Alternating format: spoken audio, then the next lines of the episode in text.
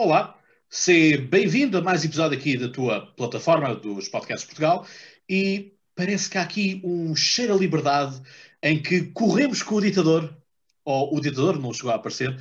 Rafael, um grande abraço para ti uh, do podcast Universitário, portanto, alguém que nos faz aqui sempre companhia. Por isso, hoje serei eu, Cláudio Fonseca, o fundador da plataforma e podcaster de quatro podcasts, como se eu não tivesse mais nada da vida para fazer esses podcasts, a fazer aqui uh, de host neste mesmo episódio. Este episódio que conta com o alto patrocínio e alto contributo do Tio Gel. Gel, bem-vindo. Olá, Severinos. Então, assim, estavas tão bem, há bocado ali a falar, depois tu meteste a gravar, parece que entrou aí uma cena nova em ti, ó Cláudio. Achas? não é? Estavas antes, antes da gente começar a gravar, estavas. Pá, calma. Então, eu estou calmo. Ó oh, tio, estou calmo. Eu sei que o tio enerva, mas calma. Não, estou a brincar é contigo. Sal, é sal. Olá pessoal, bancada parlamentar, Cascata, Catarina Soares, João Blanco, Cláudio Fonseca, o espanhol do nosso podcast, o Paulo do Cavani, Pedro Almeida. Sintam-se todos cumprimentados por este tio que adora vocês. Muito Obrigado, bem. Tio. Vou fazer revelações bombásticas hoje, preparem-se. Oi, segurem-se. Pois é, este episódio hoje é dedicado então ao Festival da Canção, portanto, a música dos Black Mamba vai representar Portugal na Holanda e, obviamente, que nós tínhamos que tentar arranjar alguém um, que já tinha estado na Eurovisão. Portanto, quem melhor do que o tio Gel para contar a experiência e também para nos animar aqui. Portanto, um duplo papel. Uh, portanto, aqui no ecrã temos o Pedro Almeida. Olá a todos, bem-vindos a mais um episódio. Eu sou Pedro Almeida da DC Portugal, um podcast e uma página só de super-heróis da DC. Sejam todos convidados uh, a aparecerem lá. E pá, bem-vindo, Tio Gel. É já, tivemos aqui, já tivemos aqui a falar e eu sou neto afastado. Posso ser neto afastado do Tio Gel, mas. Podia ser, meu neto. Podia ser, exato. Imagina que eu era pai aos 15 e depois o meu filho e ou filha eram mãe ou pai aos 15. Eu já era teu avô há dois anos. Agora faz as, agora faz as contas quantos anos é que o tio tem. Muito bem, obrigado Pedro. João Blanco, João, estás aí num estádio bonito, azul e amarelo. Exatamente, olá a todos também, obrigado por estarem aqui a ouvir o episódio da, da plataforma dos podcasts de Portugal. E eh, como já tenho aqui sido uma presença bem regular, se estiverem atentos aos outros episódios, já sabem que o meu podcast é sobre o futebol e também já sabem que normalmente eu trago aqui, no fundo, algo relacionado com o tema que estamos a falar. Como hoje é sobre a Eurovisão, trago-vos o estádio do Dinamo de Kiev, local, cidade onde o Salvador Sobral ganhou a Eurovisão, o primeiro título uh, do nosso país, e por isso fica aqui a pequena homenagem. E já agora aproveito para também mandar um grande olá ao tio Gel e um muito obrigado por ter aceitado gravar connosco. Também podias ser neto do tio. Também podia. Pensa nisso. Eh, quem se calhar não podia ser neto do tio é aqui o Hugo, né? Hugo do o nosso podcast, também começa a ser aqui uma presença mais que habitual, e portanto, esta é a tua terceira ou quarta família. Uh, podia ser irmão do tio, podia ser irmão do tio. É brother, sim. Podia ser irmão do tio, yeah. Mas olha, o nosso podcast eh, grava-se e transmite-se às vezes em direto uh, no YouTube, uh, através das redes sociais, YouTube, Instagram, Facebook, todas, todas as plataformas onde podem ouvir os podcasts. Um, e estamos em Madrid, em Espanha. Eu e o meu colega amigo uh, Luís Vieira, todas as quintas-feiras gravamos e publicamos um, um, episódio. E já vamos no nosso 34 ou 35 episódios. Uh, contar histórias da nossa vida, nossa trajetória até chegarmos aqui à Espanha. Temos convidados de vez em quando e, e temos também. E começámos há pouco tempo, bom, há coisa de, de, uns meses também a gravar episódios em espanhol, com, com alguns convidados em espanhol. Um, e, mas basicamente o nosso estilo é, é esse: é, é sentar-nos como se estivéssemos numa, numa cafetaria ou num bar e, e manter conversas uh, e contar histórias e revelar, uh, revelar histórias de pessoas que tiveram também mais ou menos a mesma trajetória que nós uh, e outras simplesmente, pá, olha, uh, mostrar uh, talvez outra faceta de pessoas que se calhar ficariam, ficariam nas sombras, não é? E que, que, eu, que, achamos que são histórias interessantes de partilhar, basicamente. E outra. Oh, ouve lá. Conta. Tu há quantos anos é que estás em Espanha? Há 21. Foda-se, não tens sotaque nenhum, mano. Isso é boeda raro. Bom, até 2008 ainda falava português de forma. Está espanhol, está, está sempre à espera daquele aquele português que vive muito tempo em Espanha, ser um pouco o Paulo, o Paulo Futre, sabes, amigo? Hombre. Estou aqui e estou contigo, estamos juntos e. Hermano, hein? mas tu nada, nada, nem um bocadinho de Vasco Lourinho. O Vasco Lourinho, correspondente em Madrid, lembras-te, é do nosso tempo. Vasco Lourinho, sempre aquele pequeno sotaque espanhol, que é como tinha o pessoal do circo pessoal Sim. do circo, como era muito itinerante, foi um espanhol, meio italiano, meio. Mas tu não, meninos e meninas! Zero. Estás mesmo a sério, devia ser estudado, mano. Sim, olha. já sabes. Por cima ao Tuga, o Tuga adapta-se logo bué aos sotaques, se tu reparares bem. Sim, é, o português nós... chega, está dois dias no Brasil, já vem com sotaque. É, Ai, estou aí no bonde, foi legal!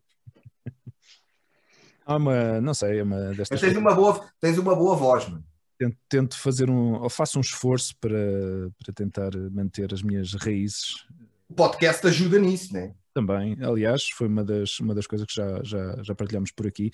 Foi uma das, uh, uma das coisas que nos fez outra vez uh, conectar com Portugal Uh, e, e, o facto de entrar na, na, plataforma de podcast Portugal também para nós, para mim, neste caso, de repente foi outra vez descobrir, outra, de redescobrir o nosso país. É uma coisa, uma coisa extraordinária. Muito bem. Vamos passar então, obrigado Hugo. Vamos passar para o Paulo dos Cavani. Estiveste cá quando foi o propósito do International Podcast Day, que a plataforma Podcast Portugal participou e falaste sobre o desporto. Na altura falámos do desporto com, com a questão do confinamento. Uh, e tu, que em privado também me tinhas dito que hum, eh, tinhas ido assistir a um concerto dos Homens da Luta na altura. A um não, ao. Precisamente na noite da, da vitória. Eles estavam tão confiantes que iam ganhar que tinham um concerto marcado para essa, para essa mesma noite. e portanto nós estivemos até às 5 da manhã à espera, eh, mas eles, pá, profissionais, como é evidente, apareceram mesmo. Uma taça! De troféu, de troféu em punho. Ah, e, e, pronto, o concerto não sei como é que foi, porque quer dizer, àquela hora, no Carnaval do Ovar, ele podia tocar o que quisesse, que já estava-se bem a cagar. é, pessoalmente, eu estava lá na esperança de ganhar uma aposta, que por acaso perdi, mas o álcool foi igual, eh, de que o, o Gel ia meter duas ou três canções de Kalashnikov no meio daquilo, mas ele não fez isso. Ah, uma tristeza. Pá, ó Gel, ficas a dever. Ficas a dever. Em relação à culpa. Uma saraivada de Kalashnikov. em relação à culpa, é epá, não, não vamos dizer mais nada. Toda a gente sabe que, é, que a culpa é do Cavani e quem não sabe é porque não tem que saber e não tem interesse nenhum em descobrir. Portanto, deixem-se estar quietos. Muito bem. Obrigado, Paulo, pela, pela tua presença também. É sempre mais que bem-vindo. E vamos aqui para as estreias e começar pela menina uh, Catarina Soares do podcast À Maneira, A com H. Isso faz lembrar que quando eu tinha também, o, enfim, o podcast Conversa, antes de chamasse podcast Conversa, também era podcast A Conversa com, com um H, da homenagem ao curso de História. Calculo que o teu H seja de uma outra vertente que não, que não a minha. Bem-vinda, Catarina. Conseguem ouvir-me bem? Sim. Ah, ok, ótimo. Obrigada também pela oportunidade. Então, pronto, eu sou a Catarina Soares, tenho 20 anos e estou a estudar comunicação. E então, um bocado para começando a mexer nisto, de, de, como é que eu podia transmitir um bocado o que eu queria dizer, criei então o podcast uh, em setembro e eu falo assim um bocadinho de tudo, assim um bocadinho aquilo que me dá mais interesse, seja música, viagens, sei lá, ansiedade. Já falei, por exemplo, desses temas. E pronto, há um trocadilho no, no nome, que é o A Maneira, e a ideia é que nós vejamos que há maneira uh, de resolver certos problemas, mas há maneira, portanto, de uma forma divertida, descontraída e, e, pronto, acho que vai ser super interessante também. Obrigado também ao Tigel, faz um contributo interessante também. Incrível, obrigado. Obrigado, Catarina. E agora, enfim, eh, eu era até há bem pouco tempo o único podcast política, portanto, o podcast Conversa era o único podcast política, eh, mas eis que lancei o desafio também aqui à bancada parlamentar, aqui do Otávio e do Jorge, para se juntarem a nós, os homens suspensórios. É verdade, nós, o nosso podcast também tem um trocadilho no nome, como dá para perceber. Uh, até já existiram pessoas a, a, tentar corrigir. Dá para perceber mais ou menos, porque o Jorge meteu o fundo ao contrário. É verdade, é verdade. Não, não, não, está-se está a ler direito. Ah, é? Então porquê que ah. aparece ao contrário para nós? Sou bem da boomer. Continua, Jorge. Ele é um boomer, é um boomer. Mas pronto, a ideia foi também fazer um trocadilho com o nome. O nosso, o nosso podcast é sobre política, mas nós somos dois, dois jovens que acham que percebem alguma coisa disto, mas não percebem nada, por isso simplesmente gostamos política e, e discutir política, e portanto o, o trocadilho vem daí mesmo, ver se uma bancada parlamentar é para lamentar, porque nós somos de facto lamentáveis. Uh, temos 15 em 15 dias convidados do panorama político português, estamos, estamos a começar, este, uh, lançámos ontem o quarto episódio, sai aos sábados às 9 da noite, e aproveito aqui para deixar o, o desafio ao, ao tio Gel, porque nós temos um segmento no nosso, no nosso podcast que é uma trilogia, em que uh, convidamos uma, uma personalidade que não tem que ver com política, forçosamente, e que nos vem falar sobre o tema que quiser, apenas com uma regra, que é, nos últimos segundos desse segmento, tem que dizer a meteorologia para uma cidade do mundo completamente à toa. E, portanto, Tio Gel está convidado, gostávamos muito de contar com a tua presença. Sabes e agora é o cachê tudo em Bitcoin.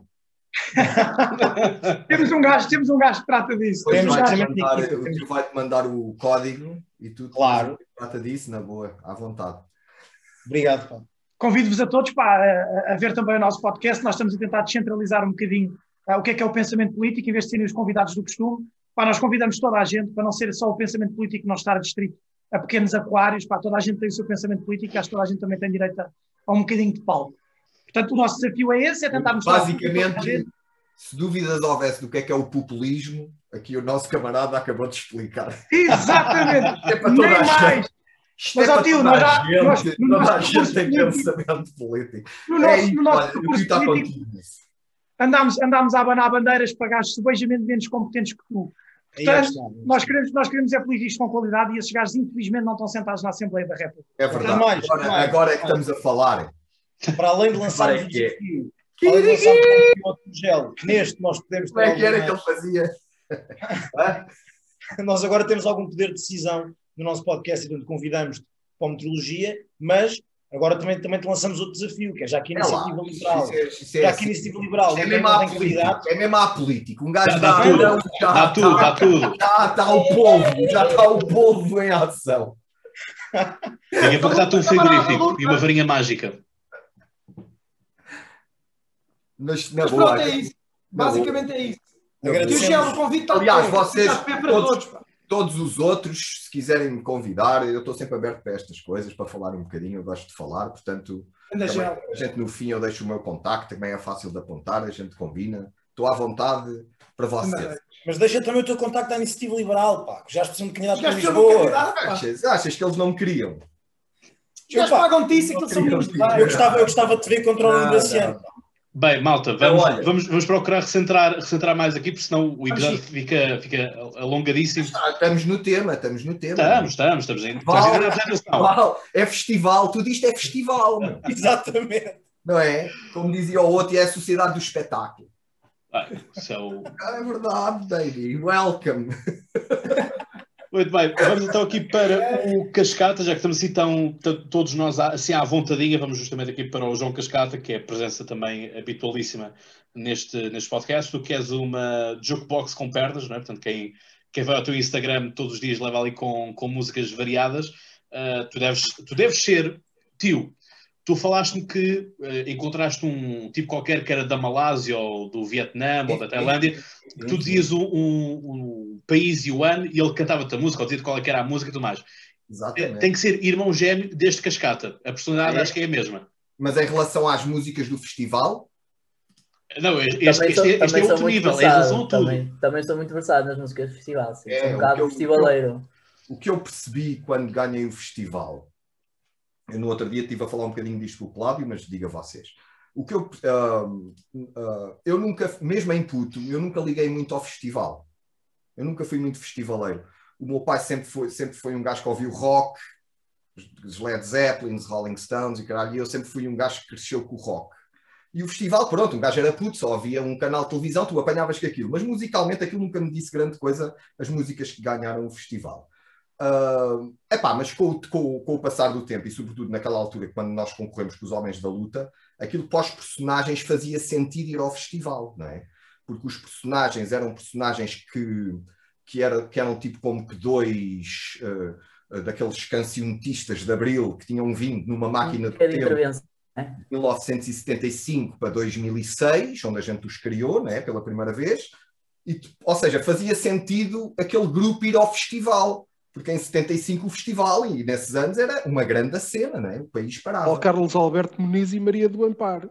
E a verdade é que nós ganhámos o festival numa altura, mesmo na RTP, aquilo estava-se tudo a acabar para o festival, e deu um falatório do caralho na altura, há 10 anos, a nossa vitória no festival com os Homens da Luta, não é? Eu lembro-me bem, houve, pá, toda a gente falava disso, estás a ver? Houve programas na televisão a falar disso e caralho, muito porque a gente também éramos muito debochados.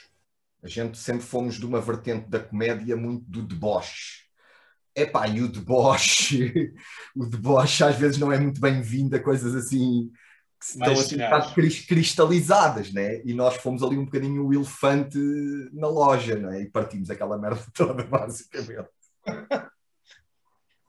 Muito bem. Mas, mas também teve muito a ver com a política. Na altura, Exato. a nossa vitória teve muito a ver com a situação política. E tu criaste muito falatório no, no, na bolha política. Porque também é... ganhaste outro nicho, ganhaste, acabaste por, por, chegar a outro tipo de público, Nós, nicho público sabes, que era o teu, e o Festival que, da muito mais. Mas isso não foi, não foi racional, sabes? Não foi racional, porque nós, quando criámos aqueles personagens dos Homens da Luta, isto foi em 2006, para um programa que eu e o meu irmão tínhamos na SIC Radical chamado Vai Tudo Abaixo. Vai Tudo Abaixo. Vai tudo abaixo.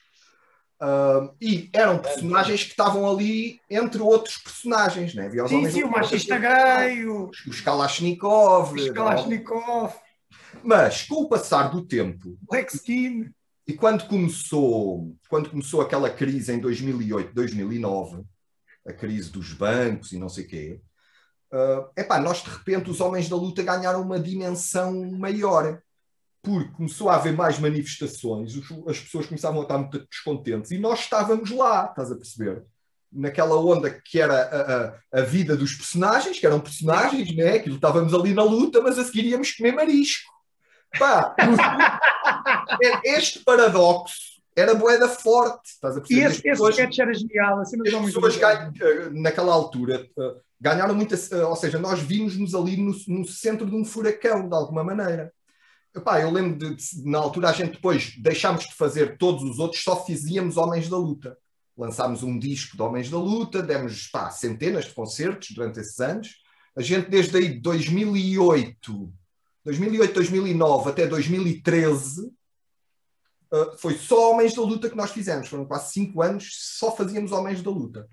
Epá, e aquilo era ao ponto de, por exemplo, aconteceu-me eu acordar com um telefonema a dizer pá, somos os bombeiros sapadores, estamos aqui em greve, eu ligava ao meu irmão, pá, bombeiros sapadores, em Santos, bora, cada um ia no seu carro, encontrávamos lá, pá, e a gente existia, a gente éramos aquilo, estás a perceber? E isso depois, quando foi na altura do festival, fez muita diferença, porque uh, muita gente votava em nós como tipo, ok, isto é o protesto, né? Nós éramos a cara do protesto, de uma certa maneira. E, e, pronto, e aquela vitória foi assim uma coisa. Opá, foi muito inesperada, percebes? Eu lembro de uma, uma das, das melhores recordações que eu tenho é a gente ganha com o voto do público, porque no voto do júri nós ficámos em sexto.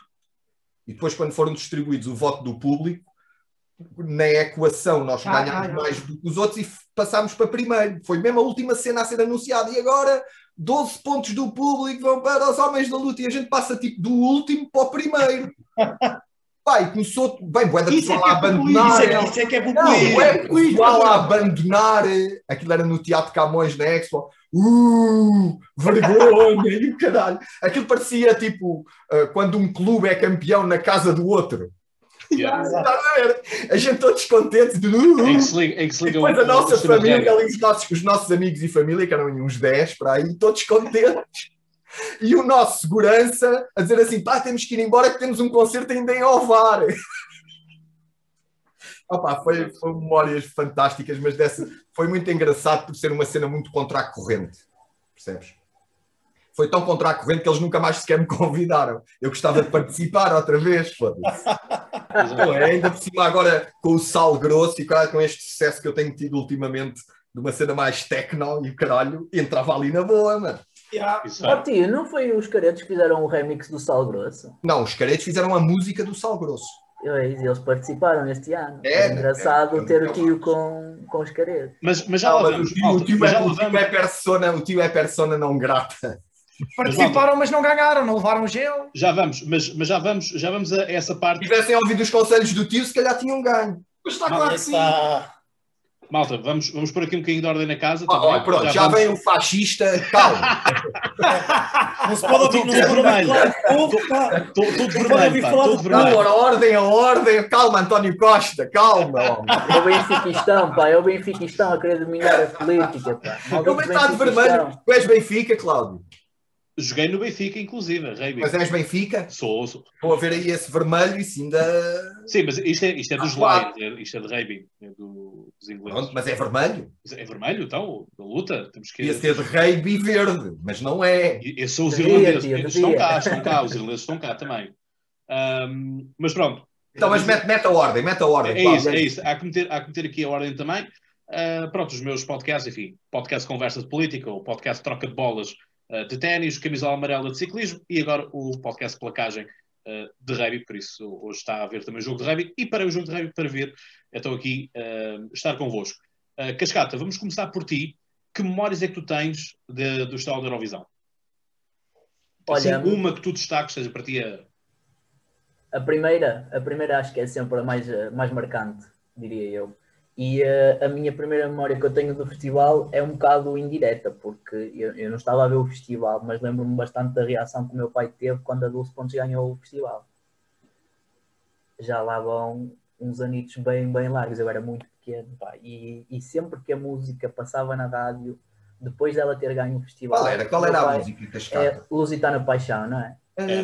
Nesta paixão, yeah, essa yeah, yeah, das palavras que a guitarra festivaleira, festivaleira. Opa, ela, tem, ela tem uma voz incrível e, e de facto é de arrepiar a pele. Pá, aquela música é, é, é, muito boa música. Pá. É um, diria, diria que é um fado, não sei se é bem fado, se é música pop, mas anda ali a cruzar as duas linhas. Uma mescla, não é? E, um, e, e, é a primeira memória que eu tenho do festival que me causa algum impacto porque meu pai emociona-se sempre que eu ouvi isso. Mas uh, mais recentemente, acho que quando eu comecei mesmo a prestar eh, atenção ao festival foi na altura em que eles dividiram o, o festival, portanto, começaram a, incluir mais países e então tivemos que fazer semifinais. E eu lembro-me do longo calvário que Portugal teve para passar uma semifinal. Pá, isto foram anos e anos sem, sem conseguir chegar à, à verdadeira gala né, para lutar pelo prémio. E acho que é o que marca mais, é, é a, a, a nossa incessante tentativa e erro na procura de um mito que nunca, nunca chegou até o Não, mas olha, eu vou-te eu vou -te dizer uma cena que eu aprendi com a minha participação na altura dos Homens da Luta na Eurovisão, lá fora. Nós ganhámos aqui, e era como eu dizia ali em 2011, pá, já ninguém ligava muito ao Festival da Canção, o festival andava assim meio abandonado, tanto que aquilo era só, uh, tu inscrevias-te, epá, e, e mesmo só se a tua música fosse mesmo muito a má é que não te escolhiam, porque aquilo ninguém já estava assim um bocado abandonado. Mas lá fora, eu, eu não sabia, porque eu nunca, nunca tinha sido um fã de festival, não tinha bem noção da dimensão que aquilo tinha. E, e fiquei boquiaberto quando lá cheguei, uh, pá, com o impacto que aquilo tinha, tipo, em certos países. Aquilo a gente estávamos, na altura foi em Düsseldorf, na Alemanha. Nós tivemos lá 15 dias, por causa de ensaios e não sei o quê, tivemos lá 15 dias num hotel. Tínhamos um autocarro tipo daqueles de seleção nacional, cada país tinha o seu autocarro com as cores e caralho, mano, era top. Uh, pá, e aquilo em países, género, tipo, todos aqueles países do Bloco de Leste, desde a Hungria, a, a República Checa, Eslováquia, Letónia, esses países Letónia. Lituânia, por aí fora. Pá, esquece que eram dezenas de jornalistas só desses países, estás a ver? Aquilo é, é massivo ainda lá. Eles, que aquilo depois lá dentro, levam. aquilo depois lá dentro, é claro. Eu sabia, a gente sabia que não tínhamos a mínima hipótese. Porque a gente tinha ganho numa cena que fazia sentido em Portugal, que tinha a ver com, com o nosso número de comédia que as pessoas já, já conheciam e a gente fez uma música de tipo 1975 com bombos e concertinas e cara, não tinha nada a ver com aquilo que é o festival. Mas eu lá percebi que o festival, aquilo é bué, aquilo é uma cena bué dinâmica, de sensibilidade na altura. Porque eu lembro quando nós lá fomos, eu acho que, salvo erro, ganhou o Cazaquistão. E aquilo já se falava, quando a gente lá chegou, já se falava que era o Cazaquistão. Portanto, aquilo é, um, é, um, é uma cena que se instala porque o pessoal fã da, Eurovis, da Eurovisão anda a ouvir os vencedores todos dos vários países. Eles andam a ouvir quem é que ganhou, não sei o quê, e depois cria-se um género de um hype. Cria-se um género de um hype. E, por exemplo, isso beneficiou muito o Salvador Sobral, por exemplo. O Salvador Sobral entrou, cri, uh, opá, caiu no goto da malta, estás a perceber? Era uma cena tão fora, tão inesperada, estás a perceber? Que caiu no goto das pessoas, eh, o próprio jeito dele, assim, meio, meio trapalhão, não é? E pronto, que é assim que ele é, não é? Aquilo caiu no goto e aquilo depois cria-se ali uma dinâmica. E tiveste na altura os antigos campeões uh, a cantarem a música dele Exatamente, todas, em inglês, todas essas línguas. Todas essas coisinhas, é. o festival está cheio disso, estás a perceber? O, festival está cheio disso.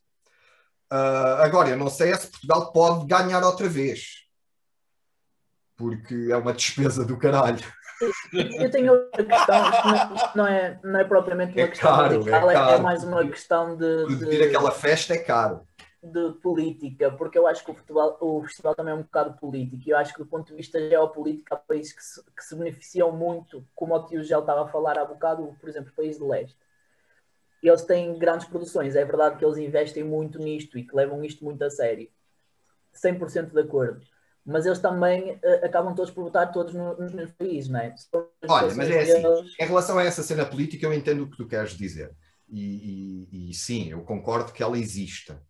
Uh, mas, mas tu tens que ver que essa cena é quase inerente à própria dimensão que o festival tem. Porque o Festival da Canção, a Eurovisão, é o segundo evento televisivo mais visto do mundo. O primeiro é o Super Bowl, o segundo é, o, é a Eurovisão. E isto, em termos económicos, pá, é uma grande máquina. Pá, só para tu veres a cena em nível de produção, nós quando lá tivemos em Düsseldorf, Düsseldorf tinha um clube, tem um clube que é o Fortuna de Düsseldorf. E o, a Eurovisão foi, no, era um estádio coberto, que era onde era o palco que estava instalado a Eurovisão, que teve lá aí um mês em montagens e não sei o que, não sei o que mais. Os gajos construíram ao lado um estádio tipo com bancadas amovíveis para a fortuna de Düsseldorf jogar e só esse estádio levava 5 mil pessoas.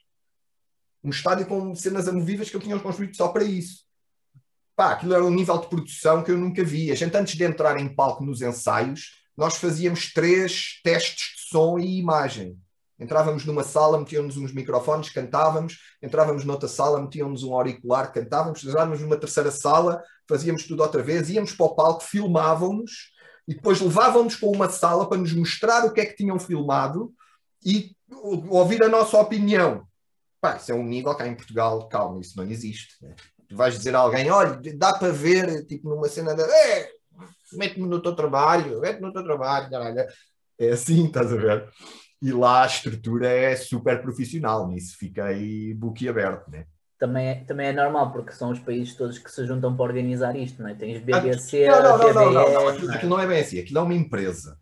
É uma empresa que tem, que vende, ou seja, tem um contrato com as RTPs da vida, ou seja, com televisões dos vários países, onde há dinheiro envolvido, onde esses fazem esses tais concursos locais e depois fazem, aquilo é uma máquina que gera muito dinheiro.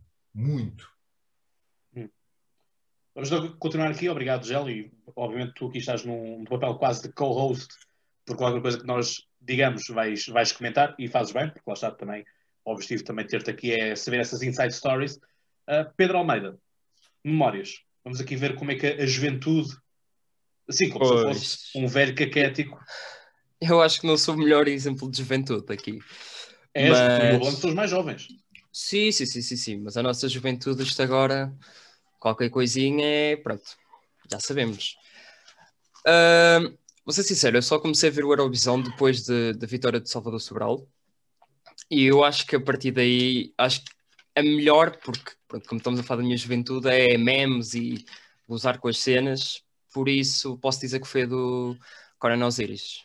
Porque partir de telemóveis, aquilo foi paródias atrás de paródias, memes atrás de memes.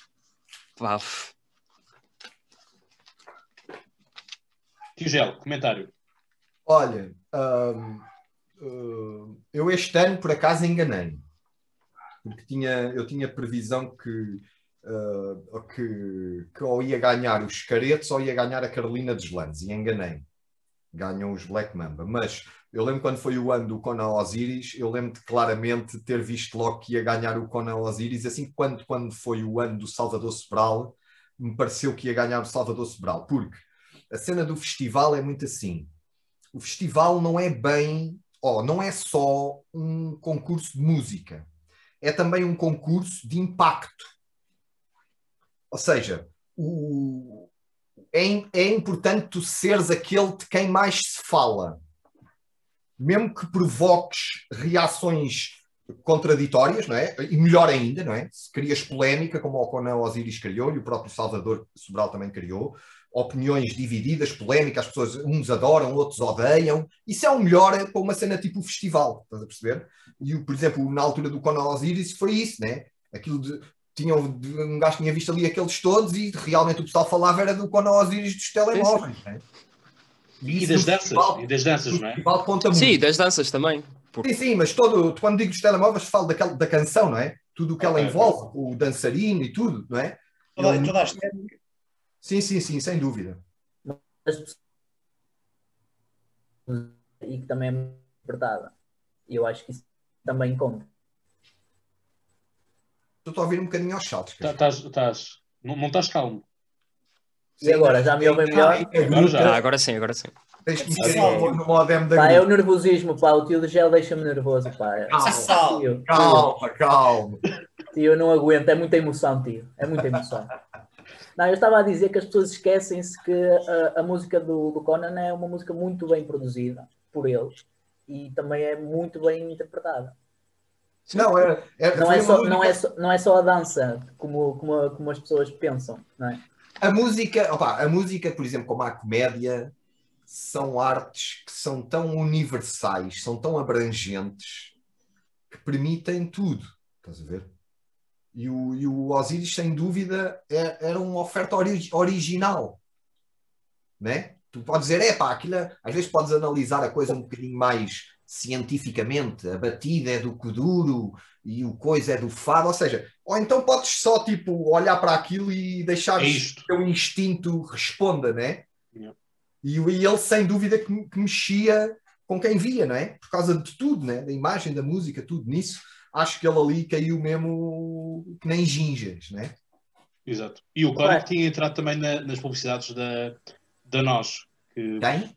Eh, o Conan Osiris tinha nesse mesmo ano, ou o ano anterior, quase um género, estava bem presente na, na mente, mindset das pessoas, não apenas que tinha estado na, na, nós, né? como tinha estado o Peruca também. Ele já uh, andava. Era... Agora, o festival, o festival tem um. Uh, como é que eu tenho de dizer? Tem um outro lado da moeda. E isto não é de agora, é já há muito tempo. Uh, tu, o, o, festival cunha-te, muitas vezes, enquanto artista, mete-te uma marca que depois é difícil tu fugires a ela. Compreendes? Exato, exato. Para o bem Sim, para o, o Salvador, o Salvador Sobral ir a um concerto e, não, e não cantar o Amar pelos Dois. É, opá, sim, e tipo, ficas sempre só, ligado com. Só, é sempre só. aquele gajo que ganhou o festival. Compreendes? Sim, sim, temos vários artistas que sofreram disso, principalmente do, dos 70 muito... e dos 80, não é? Por exemplo, um, Havia, então não. Os, os, da, Vinci, os da Vinci, penso da que nunca, nunca foram conhecidos por mais nada no seu festival. Era, é? era, pá, mas, mas o Bandeira é, também. Pá, não, é. não, não, ó Cascata, por amor de Deus, os da Vinci quando ganharam o festival já cá andavam, já tinham estado na, na primeira onda do. Na primeira, na segunda vaga do, do nascimento do rock português e, eles foram ao festival como corolário, não, não nasceram ali. Mas, mas cunhou-os, mas ficaram cunhados. Para toda a geração que veio a seguir, ah, é tudo, claro. Sempre, sempre. É, mas é o mesmo. Mas aí, mas aí, aí o Passo o exagero, é o mesmo que dizer que o José Cid é um gajo que a gente conhece porque foi ao festival. Sim. É bem assim. Claro, claro, claro. Nem tem. Mas, tio, mas, mas é uma marca muito forte, não é? É, é, uma, é uma coisa que vamos, toda a gente mais atrás. Vê, toda a, a gente Simone conhece Oliveira, quando ganhou o festival, aliás, ela ganhou duas vezes, acho eu. A Simone, antes de, ser, antes de ganhar o festival, era uma artista popular? A grande diferença, o Jal estava a dizer há bocado que em 2011, quando ele chegou lá, aquilo estava meio abandonado. Era tipo um deserto e apareciam lá uns gajos de vez em quando e faziam umas coisas. Mas quando a Simone ganhava o festival, ou, não, é o Zé Cid, aquilo não era um festival, era o evento. Yeah. Os melhores yeah. músicos, os melhores artistas do, do país aspiravam a ganhar o festival. Aquilo o Tony Guerreiro tentou, por exemplo, na Figueira da Foz. Não, não, o Herman José. Era uma coisa importantíssima. Nicolau Breiner, todos era... Claro. E, mais, e mais do que isso, tipo nos anos 60, 70, uh, era também um, um, local onde estavam tipo os, poe os melhores poetas que faziam canções, tipo os, os Aris dos Santos, Zé Carlos Tinoco, etc. Isa, uh, todos eles co concorriam ao festival, pá, era, era, era o, o top da indústria. Sim. E, aliás, isso tu, quem, quem te, quem mas, depois, ganhar... mas depois é assim, mas por exemplo, quando, quando eu digo que eu em miúdo não era fã do festival, porque eu era um, um opa, eu em miúdo eu lembro quando tinha 10, 11, 12, 13 anos, pá, o que eu ouvia era português, era chutes e pontapés, pesticida, Rádio Macau, uh, pá, as bandas rock que já mega. Num, era tipo um, um bocado a antítese do festival, tu nunca verias essas bandas no festival. Tanto quando os Da Vinci foram, aquilo foi um bocado mal visto na cena rock e eles. Pá, mas isso são opções de carreira, não é? E os Delfins? E os Delfins? Antes disso, até. E os delfins. Mas os delfins foram muito não com isso. Mas os delfins são festivaleiros. O Miguel Ângelo já lá voltou. O Miguel Ângelo já lá voltou. E nem assim ganha. Não, é por isso é que eles não querem que eu lá vá, porque eles sabem que eu posso ir mamar aquela merda. Mas, mas é isso, não é isso? Nós sabemos. Não, não, eu sei lá era para ganhar. Eu vou, eu vou te ser muito sincero, eu na altura ah, um, eu disse: pronto, isto está ganho uh, para, para os homens de luta, nem, nem vale a pena, porque a base popular era tão grande que tu ganhas isso. E sim, não, está. é assim. Sim, não, sim, não. Embora, como, como o festival está feito com um. Uh, estou a falar a nível da pontuação, uhum. onde tens 50% que é um voto de júri, ou seja, nós quando fomos para o festival, nós sabíamos que muito dificilmente nós não ganhávamos o voto do público. Porque nós tínhamos centenas de milhares de seguidores nas redes sociais, Facebooks e o caralho, éramos os gajos mais fortes na altura nisso, né? Uh, portanto, nós sabíamos que o voto do público estava em, em, à partida assegurado. Agora, a grande incógnita era como é que o júri vai reagir à nossa música. Porque se o júri, se a gente tivesse acabado no júri em último, mesmo com o voto do público não ganhávamos. A gente no júri ficámos a meio, ficámos exatamente a meio. Eram 12 canções, ficámos em sexto. E isso depois ali na equação, é pá, mas às vezes há coisas que estão nas estrelas. Eu não sou, eu por acaso não sou um gajo muito metafísico. Mas vou-te contar este episódio, uh, que é uh, quando o Salvador Sobral ganhou cá em Portugal. Uh, opa, eu sou amigo de, de, de, uma das pessoas que está agora à frente até criativamente do festival, que é o Nuno Galpim, e temos muitos amigos em comum, etc. E eu comentei com eles a dizer assim: olha, atenção, o Salvador pode fazer um grande abrilharete lá fora. Porque ele vai ser tão diferente que ele pode cair no goto, e isso eu estava a falar pela experiência que eu lá tive, né? E depois, quando eu soube que, que, que a final desse ano da Eurovisão ia ser a 13 de maio, epá, eu tive uma epifania. E eu lembro de falar com amigos meus, na altura, a dizer assim: olha, a final é a 13 de maio, epá, isto está aqui um alinhamento para o Salvador Sobral ganhar esta merda. Chamaram-me todos de maluco, obviamente.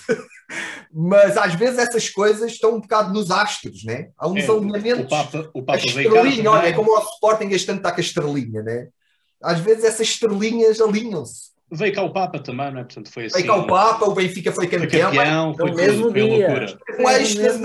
É, é, foi o sonho molhado do Salazar. Ora, muito, muito não bom. podia ter dito melhor. Foi o sonho molhado do Salazar. Boa piada. Bem, malta, vamos, vamos continuar aqui com, com os andamentos. João Blanco. Então, como, como vocês podem perceber, eu sou malta nova. Portanto, malta nova, tal como o Pedro estava a dizer, tem outra percepção da coisa. Ele, por acaso, foi mais pelo lado dos memes. Eu não vou tanto por aí, mas totalmente válido, atenção. Que também, também teve essa coisa toda do Conan. Mas, assim, a minha primeira grande memória relativamente nem ao Festival da Canção, é a Eurovisão, foi mesmo quando o Salvador Sobral ganhou, porque eu parecia um maluco, e no sentido de eu estava a levar aquilo, tal como aqui o nome do meu podcast indica, como um jogo de futebol. Eu, cada, eu a cada vez que ouvia que um país dava 12 pontos, ou a Espanha, ou a França, ou quem fosse, 12 points to Portugal, eu dava um salto do sofá que vocês não estão a ver. Eu parecia que o Sporting, a seleção, tinha marcado gol. Portanto, a cada 3 minutos, que eu não sei quantos países eram 12 pontos a Portugal, pá, 15 ou 16 ou mais, eu dava um salto e um berro do sofá. E ainda por cima, Uh, por acaso vi isso em casa do meu pai, ou seja, parte da família que é benfiquista, mas eu sou sportinguista, portanto estava tudo em festa precisamente pelo Benfica ter sido campeão. Eu estava ainda a ver se tinha motivo para a festa, que era o Salvador. Estavas-te a claro, estavas-te a claro à festa. Exatamente. Olha, mas, mas tu, uh, é engraçado tu dizeres isso porque uh, eu tenho 46 anos e eu, pá, até há 4 ou 5 anos, 5 anos, faz este ano 5 anos, eu, uh, ou seja, a gente tinha tido aquelas vitórias nos mundiais de júniores, já tinha sido uma grande cena nos anos 90, no princípio dos anos 90. Até fomos campeões duas vezes do mundo e tal. Epá, mas era júniores, pronto, mas mesmo assim foi fixe, né? Mas depois, durante muitos anos, a gente nunca teve nada. E depois, em 2004, tivemos cá a final do Euro e perdemos na final com a Grécia. E eu, pá, tenho recordações muito tristes desse dia. Foi mesmo, pá, foi uma desilusão, mesmo um vazio. Lembro de ficar mesmo triste com aquela merda. E depois, em 2016, a gente tem aquela vitória no Euro, né? Gente, eu até hoje acredito que aquilo foi magia, né? Com o Éder, aquilo foi uma magia negra liguiniense, meio madeirense, meio da Amadora, pá, aquilo foi ali uma pumba. E a gente em 2017, quando, quando o, o, o Sobral ganha, é pá, ou seja, aquela vitória de 2016 no Euro, eu acho que coletivamente foi, foi uma cena bem importante para Portugal. Porque isto são coisas, ou seja, é, é difícil ter estudos para comprovar isto que eu estou a dizer, mas, mas esses, essas exaltações nacionais alegres de vitória, de conquista, pá, eu acho que ou, ou, ou foi, começou em 2016 e depois em 2017 tiveste o Salvador e entretanto depois já Portugal, Lisboa era a melhor cidade do mundo e o Porto também era a melhor cidade do mundo e, e criou-se uma dinâmica que eu acho que foi muito positiva e até sobretudo para a política e os políticos souberam bem surfar isso. Ah, sim. Souberam muito bem e é assim também. O Marcelo então surfa isso como um mestre, né? Na cena de estar lá e dar um abraço à seleção e os nossos homens e não sei o quê. Mas, mas, a verdade é que no coletivo, no coletivo nacional, não é? É pá, essas coisas foram, por exemplo, para tu que tens 17 anos, uh, é pá, tu levas isso numa idade muito boa, estás a ver? Já o teu tio levou isso já com 40 anos. É já, já com algumas cicatrizes, mas mesmo assim ainda a curtir, estás a perceber? Eu acho que isso é uma cena fixe da, da, da, geração mais nova ter visto isso novo, né? Acho que dá mais otimismo. É o chamado estar mal habituado. Acho que não, acho que dá mais otimismo, estás a perceber? Eu acho que a minha geração, a minha geração nisso, não sei, estão aqui outros quarentões, se calhar também podem falar, se calhar somos um bocadinho mais, uh, na generalidade, um bocadinho mais pessimistas. Sim. Havia um bocado mais fatalismo. Não, nós Ver para crer, não é? É, olha, eu vou olha uma história do festival para ver como é que é. Mesmo lá fora, o que eu me apercebi quando fui a Düsseldorf é que uh, a própria delegação da RTP, as pessoas que lá estavam, também não estavam muito interessadas em fazer um grande alarido do que era lá levado. E eu percebi isto, nós, os homens não percebemos isto logo na primeira noite que lá chegámos. A gente chega, pá, havia logo uns guias para nós, cada, cada, cada, cada país tinha os seus guias e a seleção, né? cada, cada país tinha os seus dias e a gente começava logo a meter conversa e eram putos novos a dizer: é pá, não, isto está boa de festas. Hoje a Holanda está a fazer uma festa num barco e amanhã a Rússia faz uma festa. Ou seja, as delegações com mais papel fazem festas para jornalistas e não sei quê. E eu perguntei, logo eu e a malta, né? A delegação Tuga, pá, quem é que é? Esta festinha. Eles, ah, não, a gente não costuma ir a estas festas isso coisa, assim, ai não, não costumas ir, deixámos eles ir para o hotel, vestimos as farpelas, pegámos nos tambores, no megafone, nas bandeiras e caralho, invadimos a festa sem convite e o caralho, olha, éramos convidados para todas as festas a seguir essa merda, estás a ver? Já nos falavam, ui, tem que vir logo à nossa festa, não, estamos lá, e caralho. Revolução lá, não é? Era um bocado esta dinâmica tuga, felizmente ali na, na a cena do Salvador, na cena do festival, veio abanar. E eu, eu gosto de pensar que os homens da luta, se calhar pelo motivo oposto da bandalheira, também ajudaram a que o festival tivesse essa mudança. Percebes? Muito bem. Vamos lá avançar e vamos procurar ser um bocadinho mais rápidos em tudo, uh, porque o tempo também escasseia. Uh, Hugo. Mas olha, eu, eu acompanhei o, a Eurovisão até. Estava aqui a ver a lista de, de, cantores que eu ainda me lembrava de ouvir, de ter ouvido na televisão. Armando Gama. Armando Gama, exatamente, e, e quem mais? O Carlos Paião, talvez. Ainda Paião, o playback, sim. As Doce, uh, Lado Ferreira, Dora, toda esta gente eu ainda me lembro, os Da Vinci, claro.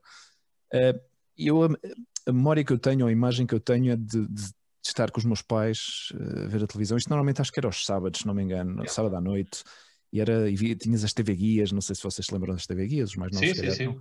Uh, e vinham lá listas dos, dos, dos, cantores e dos grupos e não sei o quê, e claro, era aquilo que o, que o, João Blanco dizia, não é? De cada, cada vez que havia um país que dava uma pontuação assim mais alta a Portugal, era uau, aqui os nossos amigos espanhóis e não sei o quê. Claro, eu a partir de, a partir de 99, uh, quando eu vim para a Espanha, desliguei-me, desliguei-me completamente da realidade do que é que estava a acontecer em, em Portugal eu estava a ver aqui ainda, a ver quem é que foi o participante em 99 e vejo que aqui foi o Rui Bandeira, mas eu já não me lembro quem. A partir da daí... Rui Bandeira, mano, com o seu cabelo loiro. Yeah. Não tem, mítico cabelo. A partir daí já, já, estava eu completamente desligado desta, desta história. Até que aqui, ou seja, como fiz aqui uma imersão completamente na, na cultura espanhola, nesta altura estava a começar aqui a Operação Triunfo, então começaram a fabricar a fabricar, mas literalmente a fabricar cantores e, e grupos nessa. nessa Cá foi igual. Sim. Cá foi igual. E, e, a partir daí comecei a seguir mais o que é que estava a acontecer aqui, e depois tiveram cantores aqui muito interessantes, a Rosa, por exemplo, que foi, uma, foi a ganhadora do, uh, do, da Operação Triunfo na altura. Um, e depois houve uma altura que isto começou a chamar a atenção foi quando eu comecei a ver a bandalhar. Para mim, minha, desde a minha perspectiva, isto foi, pera, mas para lá, isto é Eurovisão, antes era uma coisa mais a sério, ou pelo menos levavam cantores a sério e grupos a sério, até, até parecia uma plataforma de lançamento para muitos, para muitos grupos, não é? E eu comecei Usava, a ver. Por exemplo? Hã? Usava, por exemplo? Exato, claro. Sim, um fenómeno do caralho começou a bandalhar e eu comecei a ver isto, espera lá, mas isto já não é sério, isto já não era como antes, não é? Porque eu sempre ouvi estas histórias que o pessoal se juntava para ver isto e tal. Depois comecei a ver a, a SketchUp, comecei a ver o, o Rodolfo Chiquidiquatre, aqui os, os participantes espanhóis de...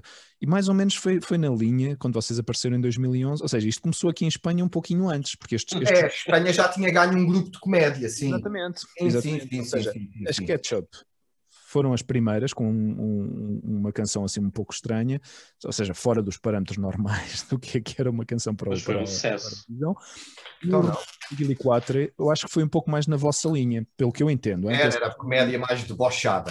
Exato, exatamente. Era, era, pessoal, mas a reação aqui foi exatamente a mesma, o pessoal estava escandalizado, ou seja, os, os cantores, digamos, os grupos e os, os, cantores mais tradicionais uh, estavam completamente em estado de choque a perguntarem-se como é que é possível que um grupo, uma pessoa, um, ou seja, um personagem, que aliás este personagem foi criado através, a partir dos talk shows que havia para aqui, que este gajo se, se apareceu, é um, é um, ator, basicamente é um ator, eh, mas de repente criou esta canção e ficou naquela... Olha, mas nós, nós quando ganhámos nessa noite, eu lembro, pá, pronto, havia ali, assim, por, por assim dizer, umas velhas glórias da música nacional, eu não vou estar a nomeá-los, não interessa, mas havia ali umas velhas glórias que estavam no, na assistência, né? E aquilo estava tudo indignadíssimo com a nossa vitória. Que vergonha! A vergonha que vai ser para Portugal. Ou seja, estamos numa altura onde Portugal estava na bancarrota, literalmente. Mas os homens da luta é que eram uma vergonha. Estás a ver? Nós é que éramos a vergonha. É, mas a ideia, a ideia, a ideia Agora, que ideia é que eles vão ter de nós e não sei o quê. Isso, essa parte foi, para mim foi muito divertido. Mesmo porque ou seja, os homens da luta, a gente procurava de alguma certa, de uma certa maneira uma provocação, não é? Era, era um número provocatório. É pá, e tu quando provocas e tens reações assim é maravilhoso, estás a ver? Sim, sim. É maravilhoso. Eu, eu acho. não querendo Epá, fazer. Eu, a sério, eu, eu, eu, eu dava-me tanto gozo o pessoal que estava bem indignado sério, eu ria-me descontroladamente. Porque dava-me tanto gozo e em fúria, estás a ver? Uma vergonha, calma. E a gente com a taça, estás a ver? Quanto mais, quanto mais, felizes nós estávamos, mais uh, reação estávamos a, a, provocar ao contrário. Exato. São coisas que acontecem poucas vezes na vida, mas que eu aconselho. Gel, uh, venceste o sistema, não é? é pá, nem, nem era o sistema podre. Era, primeiro é, populista bem sucedido em Portugal. Pá. Uma coisa, uma coisa eu digo, uma coisa eu digo, muito dificilmente, muito dificilmente, no Festival da Canção em Portugal, voltará um comediante a ganhá-lo. Já vão pelo menos sobreviso, não é? Não, já agora já é tudo por convites e não sei qual seja. É isso, pois é que já está sobreviso. Às vezes, quando, quando o deboche vence, mudam-se as regras. É isso, por isso é que eu estou a dizer. Sistema aberto, o sistema aberto. É verdade. Muito bem. Paulo. Dura pouco. Normalmente o deboche dura pouco. Mas quando lá estás é muito prazeroso. É intenso, é intenso. É, é muito intenso. e a gente tem que estar preparados para isso, né? Paulo, do, dos Cavani. Memórias. Sim. É, ei, pá, muitas. Eu... Mas tu eras festivaleiro, Paulo? Muito. Eu adoro festival, caraca. Porque, e, tu, e tu explicaste porquê mais ou menos, que é, pá, nós tínhamos dois canais, na verdade, é? e um não contava para nada, porque mesmo quando apareceu o Vasco Granja, depois o gajo punha os bonecos da Checoslováquia, aquilo era uma grande seca que a gente queria ver a Nova Zelândia. Então, havia um canal e o festival era um acontecimento. Eu lembro-me, para já, o jantar era sempre melhor do que nos outros dias, era pai panado, com isso. Depois o meu pai chegava à casa na sexta-feira à noite com a TV Guia, com a lista das canções e os quadrados para a gente pôr os pontos. Portanto, nós votávamos lá em casa. Era toda uma interatividade, né? Completamente, era um serão muito bem passado.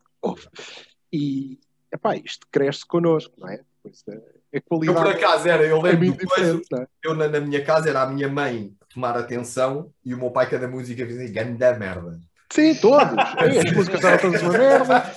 E depois aquilo que passava, e isto era o nosso. Led Zeppelin, até Led Zeppelin, era o que ele dizia. Aquilo passava para a Eurovisão e ainda era melhor, porque então aí eu sentava mais comumente com a minha mãe, meu pai também tinha a mania que era melómano, portanto era tudo muito mal, com a minha mãe e divertia-me à brava porque ela desancava o guarda-roupa de alta baixo. Até hoje, isto é uma prática que fica e eu estou muito orgulhoso este ano que vi o festival, o nosso, com a minha filha, que é uma adolescente, não é? E é, é da idade do Pedro e do João, e fiquei muito orgulhoso porque quando apareceu, eu já não me lembro como é que se chamava a moça, mas ela apareceu toda em folhos verdes e ela disse: Esta, esta tipa parece uma esponja de bacon. Ora, nem mais. Oh, é isso mesmo. São os genes da tua avó, tu disseste logo, estás oh, os genes da tua avó. Life goals. Eu perdi Parenting Done Good está feito, podem mandar a miúda para a mitra, porque o meu trabalho aqui está. Já, já foste Trai ela dito o guarda-roupa do Conan Osiris. Hã? O que trai ela dito do, do guarda-roupa do Conan Osiris. Cagou, não via, não a conseguia convencer ainda, porque ela com o Conan Osiris ia ter para aí 7 ou 8 anos, e então não. As colheres e tal. Pois, se calhar. Bom, mas então, memórias. Eh, eu devo dizer que a Eurovisão tem o meu primeiro eh, grande crash, que não, não é, é obviamente o primeiro motivo de autoconhecimento sexual, deixei-me de lá perto, que era uma tipa de Luxemburgo cujo nome. A Dina, era a Dina. Não, era do Luxemburgo, não era a Dina. Não, isso era mal para a Dina. A cantar água fresca. o uh, via tancado e a miúda, que é o espetacular. Da música não me lembro muito bem, mas dela até hoje guardo.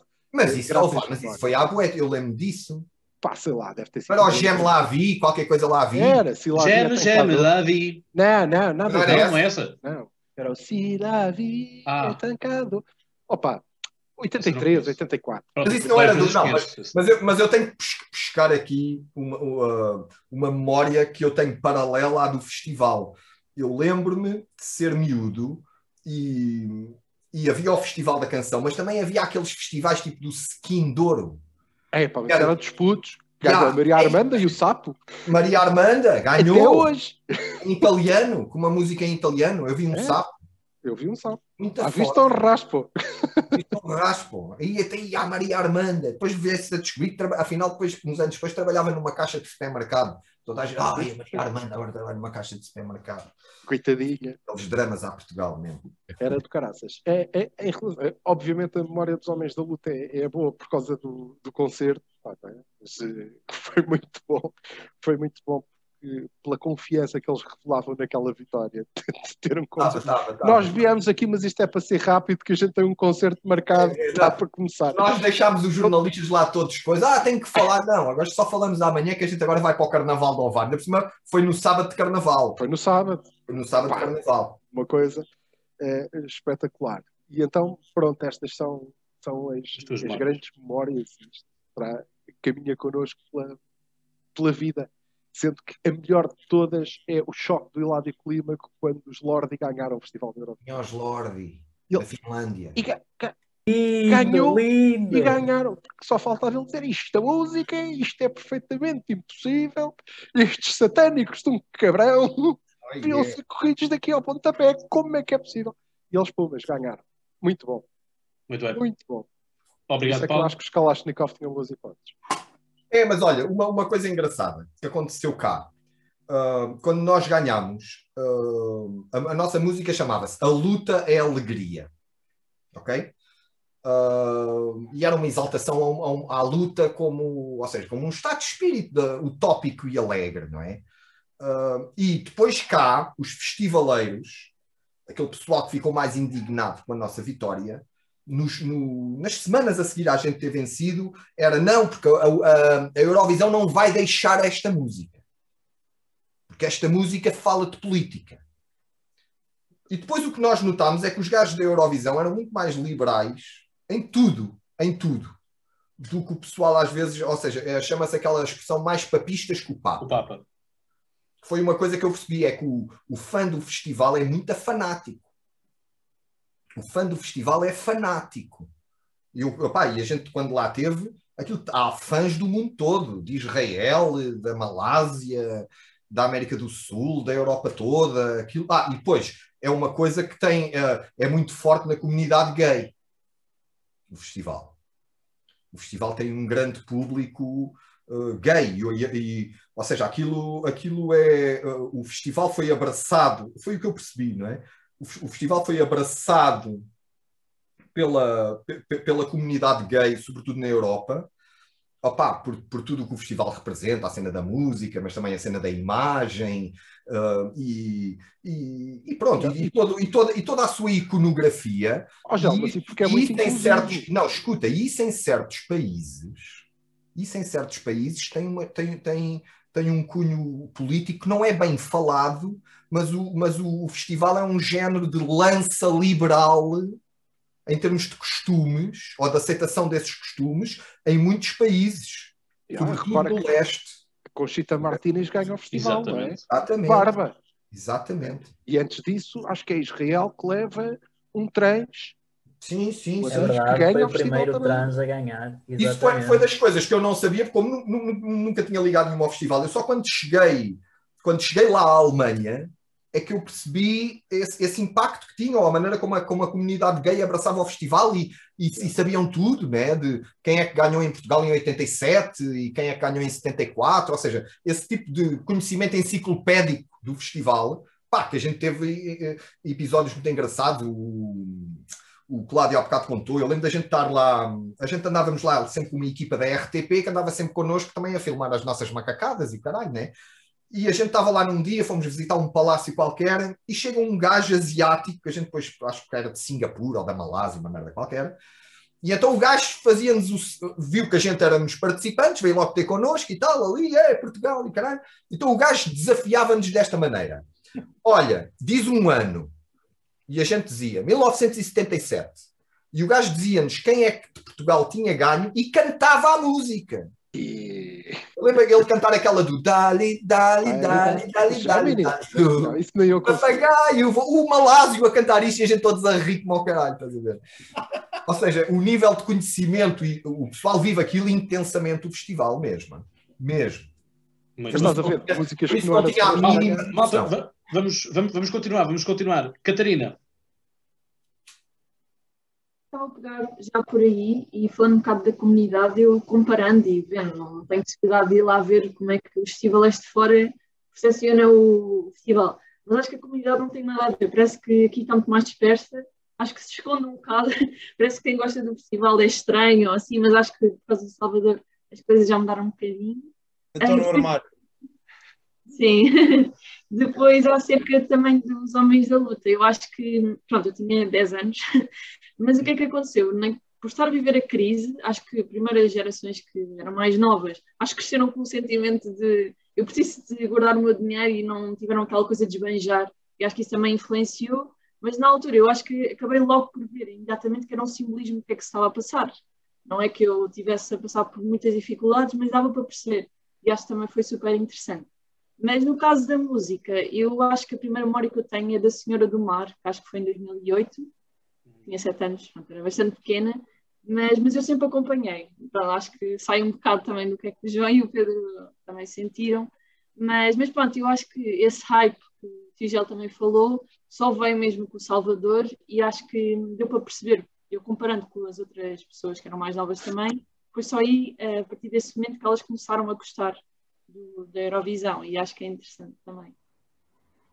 É, eu, tenho, eu, tenho que, eu acho que no, nos últimos anos, uh, uh, desde o ano em que, desde 2016, 2017, que houve ali uma equipa nova dentro da RTP que pegou no festival e realmente houve uma, houve, houve uma atenção diferente, também as regras mudaram, passou a ser a maioria por convite, uh, selecionando diversidade e chamando nomes que tradicionalmente tu não vias no festival, tanto compositores como intérpretes, e eu acho que isso teve um impacto positivo. Só tenho pena de nunca mais me terem convidado a mim, mas pronto, eu tenho, eu tenho calma. Muito bem. Otávio e Jorge. Bem, uh, posso começar eu. Uh, eu tenho uma visão parecida com, com o pai do Gel sobre, sobre o Festival da Eurovisão, pai, sobre o Festival da Canção, uh, mas acho que vejo também o festival como, como, como, como momento geopolítico, ou seja, que tem uma carga política muito forte. E acho que Portugal herdou isso. Repara, Simão Oliveira cantou com carga política, Fernando Tordo cantou com carga política, o Gel fez isso muito bem porque capitalizou a geração Arrasca e, conseguiu, porque era o que era falado na altura, pá, havia manifestações em todo lado e ele aproveitou, criou aquela personagem Uh, e, e encaixou-se bem no falatório que andava na altura. Não, eu, eu, Deus também. Não, não foi, Exatamente. Ou seja, não, não foi bem assim. Ou seja, houve ali uma relação simbiótica entre nós e, e, o protesto, mas a nossa vantagem é que nós tínhamos criado os personagens antes. Antes, claro, antes. antes, antes. Tu sem querer capitalizaste aquilo por uma coisa ótima. Ou seja, uh, uh, isso, isso deu-nos um, um, capital de credibilidade e, e yeah. de aceitação, porque a gente quando chegava, imagina, havia uma manifestação de enfermeiros a gente chegava e, e a gente era... Homens da luta, claro. Ah, ah, e mesmo até crescia porque havia malta porque sabia que estavas lá. É, aquilo era a nossa eu vida. Fui... O pessoal vivia aquilo que a gente, estás a ver? Eu fui a duas manifestações porque tu estavas lá. Não era propriamente é. por causa da manifestação, era porque sabia que tu estavas lá e que aquilo ia ser uma grande paródia. Portanto, eu fui mais pela festa, que era que, que tu tornavas as manifestações, do que propriamente pela era, a gente, a gente, sempre teve o único cuidado que sempre tivemos uh, na, na, cena das manifestações, e a gente nessa altura também da luta é alegria, uh, que foi depois, uma semana depois, foi aquela manifestação do 12 de março, que foi muito grande. É. Uh, a nossa preocupação era sempre a, fazer a negação da violência era sempre fazer o apelo a que a, a manifestação devia ser pacífica. Yeah, pacífica. Essa, eu andava sempre a bater nisso, estás a perceber? E a, a cena da luta é a alegria, ou seja, era um bocado um reflexo disso, porque havia muita pessoal. Eu lembro nas vésperas, nós ganhámos o festival no dia 5 de março, foi sábado, e depois essa manifestação do 12 de março foi no sábado a seguir e nós arranjámos uma caminhonete de caixa aberta, convidámos bué músicos, desde o Fernando Tordo, ao Rui Veloso, ao Vitorino, os Blasted Mechanism, o Nuno Norte, muita gente apareceu ali na nossa caminhonete para cantar e tal. E, e, e, esse apelo era sempre central, estás a ver? Mas nos dias antes, da, nessa semana, eu recebi bué ameaças. Ah, vamos partir todo. Ou seja, havia bué pessoal interessado a, a criar ali, claro. é, é, e a criar medo às pessoas para não irem para a rua e isso vão partir tudo e não sei o quê, porque aquela de, de facto era, era, foi uma manifestação que nasceu espontânea de um grupo de miúdos que até inspirados na música dos Diolinda na altura uhum. era do Parva que eu sou, que também era um bocado um reflexo do que estava a passar. Os de Olinda também não tentaram o Festival da Canção? Não, acho que não. Como compositores, acho que já tiveram lá o Pedro Martins, já lá teve. Mas o que eu estava a dizer era que depois, nessa, nessa semana antes, houve ali muito falatório. Uh, estava tudo muito na expectativa de como é que ia ser essa manifestação do 12 de março. E a verdade é que depois uma data de partidos da esquerda à direita aderiram àquilo à última, desde o PCP ao PSD, ou seja, ou seja não estou a ouvir, não estou a ouvir, foi quando souberam manif... Não, foi, foi uma manif tão estranha, tão surreal e tão, e tão original também, que havia ali gente que tu habitualmente nunca verias na mesma é, manifestação, porque aquilo no fundo foi o enterro do Sócrates, né? Exatamente. Eu por acaso, eu por acaso, é, Aquilo era o a fim minha memória tem um bocadinho a ver com isso. Foi o fim eu, do Sócrates. Eu, eu, tinha, eu, eu, eu, tenho 25 anos, sou um bocadinho mais novo aqui que o, o Otávio, apesar, apesar de não parecer. E uh, a minha primeira memória é precisamente contigo, pá, com os Homens da Luta, porque eu tinha 15 anos. E até, até aí nunca tinha visto o Festival da Canção, nem, não era um bocadinho ignorante nessa matéria. E de facto vi precisamente uh, a, minha primeira memória é com os Homens da Luta. E tenho uma memória interessante, porque na altura estava precisamente no, pegando no que estavas a dizer, que foi a queda do, do Sócrates, foi ali em 2011, que é, quando, que é quando o governo cai, entra a Troika yeah. e há as eleições, tu, ganhas em março, as eleições são em setembro, salvo erro. Yeah. Uh, e, e, e, a memória, tenho uma memória engraçada sobre isso, porque eu foi, foi, a segunda campanha que fiz pelo CDS, suspeitos, o partido de direita. O CDS ganhou foi em 2018, o Festival da Eurovisão com a Assunção Cristo. É verdade. Já foi em 2018. Já foi em 2018. Foi outra coisa. Mas nós, nós em 2011 lembro-me perfeitamente disto, estávamos em campanha pelo CDS, pelo partido de direita, repito, e uh, nós estávamos no carro de campanha e o altifalante estava a dar aquela, estava a dar o hino do CDS, cantado pela Dina, também aqui uma referência aos delegação, estava, estava a dar o hino do CDS, mas nós lá dentro, dentro do carro, estávamos a ouvir Homens da Luta. nós dentro do carro, vestidos com t-shirts do CDS, estávamos pelas ruas de Portugal a ouvir luta, luta, camarada luta. Portanto, tenho essa, tenho essa memória porque isso tocou numa geração e tocou sobretudo nessa tal geração arrasca, e mesmo para nós que éramos miúdos, pá, eu tinha 15 anos, mas independentemente do partido que tivéssemos a, a fazer campanha, aquilo era, uma, era de facto um grito, quase um grito do Ipiranga de uma certa geração, sobretudo em relação era, era. à governação anterior. E eu, eu a, a, percepção que eu tenho agora um bocadinho é esta distância, né? e é uma percepção de, de quem já não faz os Homens da Luta há 7 ou 8 anos, né? Uh, é que ali essa, essa altura, 2011, uh, isso foi um bocadinho um fim de uma era, foi um fim de um ciclo. Uh, e, e, era um ciclo onde, se calhar já ia desde 20 anos antes, 20 e tal anos antes, se calhar desde a nossa entrada para a CEE, uh, que foi um ciclo de, de, de, de, grande transformação no país, mas ao mesmo tempo de muita sensação de oportunidade perdida. uh, paralelamente, o país desenvolveu-se muito nesses anos, desde ali de 86, 87 até 2011. Até... Mas também começámos a ser comidos por todos Não, os mas havia, havia, havia, um sentimento de oportunidade perdida, havia um sentimento que, pá, que estava a falhar qualquer coisa. E depois, quando veio essa crise, tens de te lembrar que uh, esses anos, se calhar, uh, foram os anos de maior imigração de, de, de, de, jovens portugueses para fora, se calhar cá há memória no nosso país, se calhar até mais do que nos anos 60, em quantidade. Mas pelo menos desde, desde, desde essa década. E, é, e, e, foi pessoal que partiu muito desiludido. E, e, nessa manifestação, embora aquilo fosse pacífico e a gente dava ali o toque de festa, que no fundo era um bocado surreal, né? mas, mas dávamos ali um toque de festa, mas, mas, mas havia um. Uh, havia uma certa desilusão, percebes? E que depois ainda se veio a acentuar mais nos anos a seguir com, com a Troika e com, com o governo do Passos Coelho e tal, que também entrou muito naquela base de temos que castigar as pessoas, ou seja, andaram, yeah, a, viver, assim, andaram a viver acima das expectativas, mano, e o pessoal olhava, olhava para as tuas vidas e, e, sentias precisamente o contrário, sentias era que, que não, não correspondeste bem às tuas expectativas, né? que ficaste aquém. E isso, voltando, voltando ao festival e voltando depois àquela, ao Euro 2016 e tal, a própria formação da geringonça e tal, de, de uma certa maneira foi ali um período, pá, politicamente a gente pode discutir pormenores dele, se foi bem feito ou bem feito algumas coisas, mas... O próprio Salvador comentou foi, isso, não sei se não, te lembras. Foi um período muito de, de, de cura, um bocado curativo, percebes? Essas vitórias, de, de uma certa maneira, ajudaram uh, a ultrapassar aqueles anos, percebes? Uhum. Na, na, tua memória, aquela vitória no Euro, a vitória do Salvador Sobral, uma afirmação de Portugal no exterior do, de uma outra maneira, que não era só dos coitadinhos que te, estão sempre a pedir dinheiro e o caralho, foi importante. Uhum.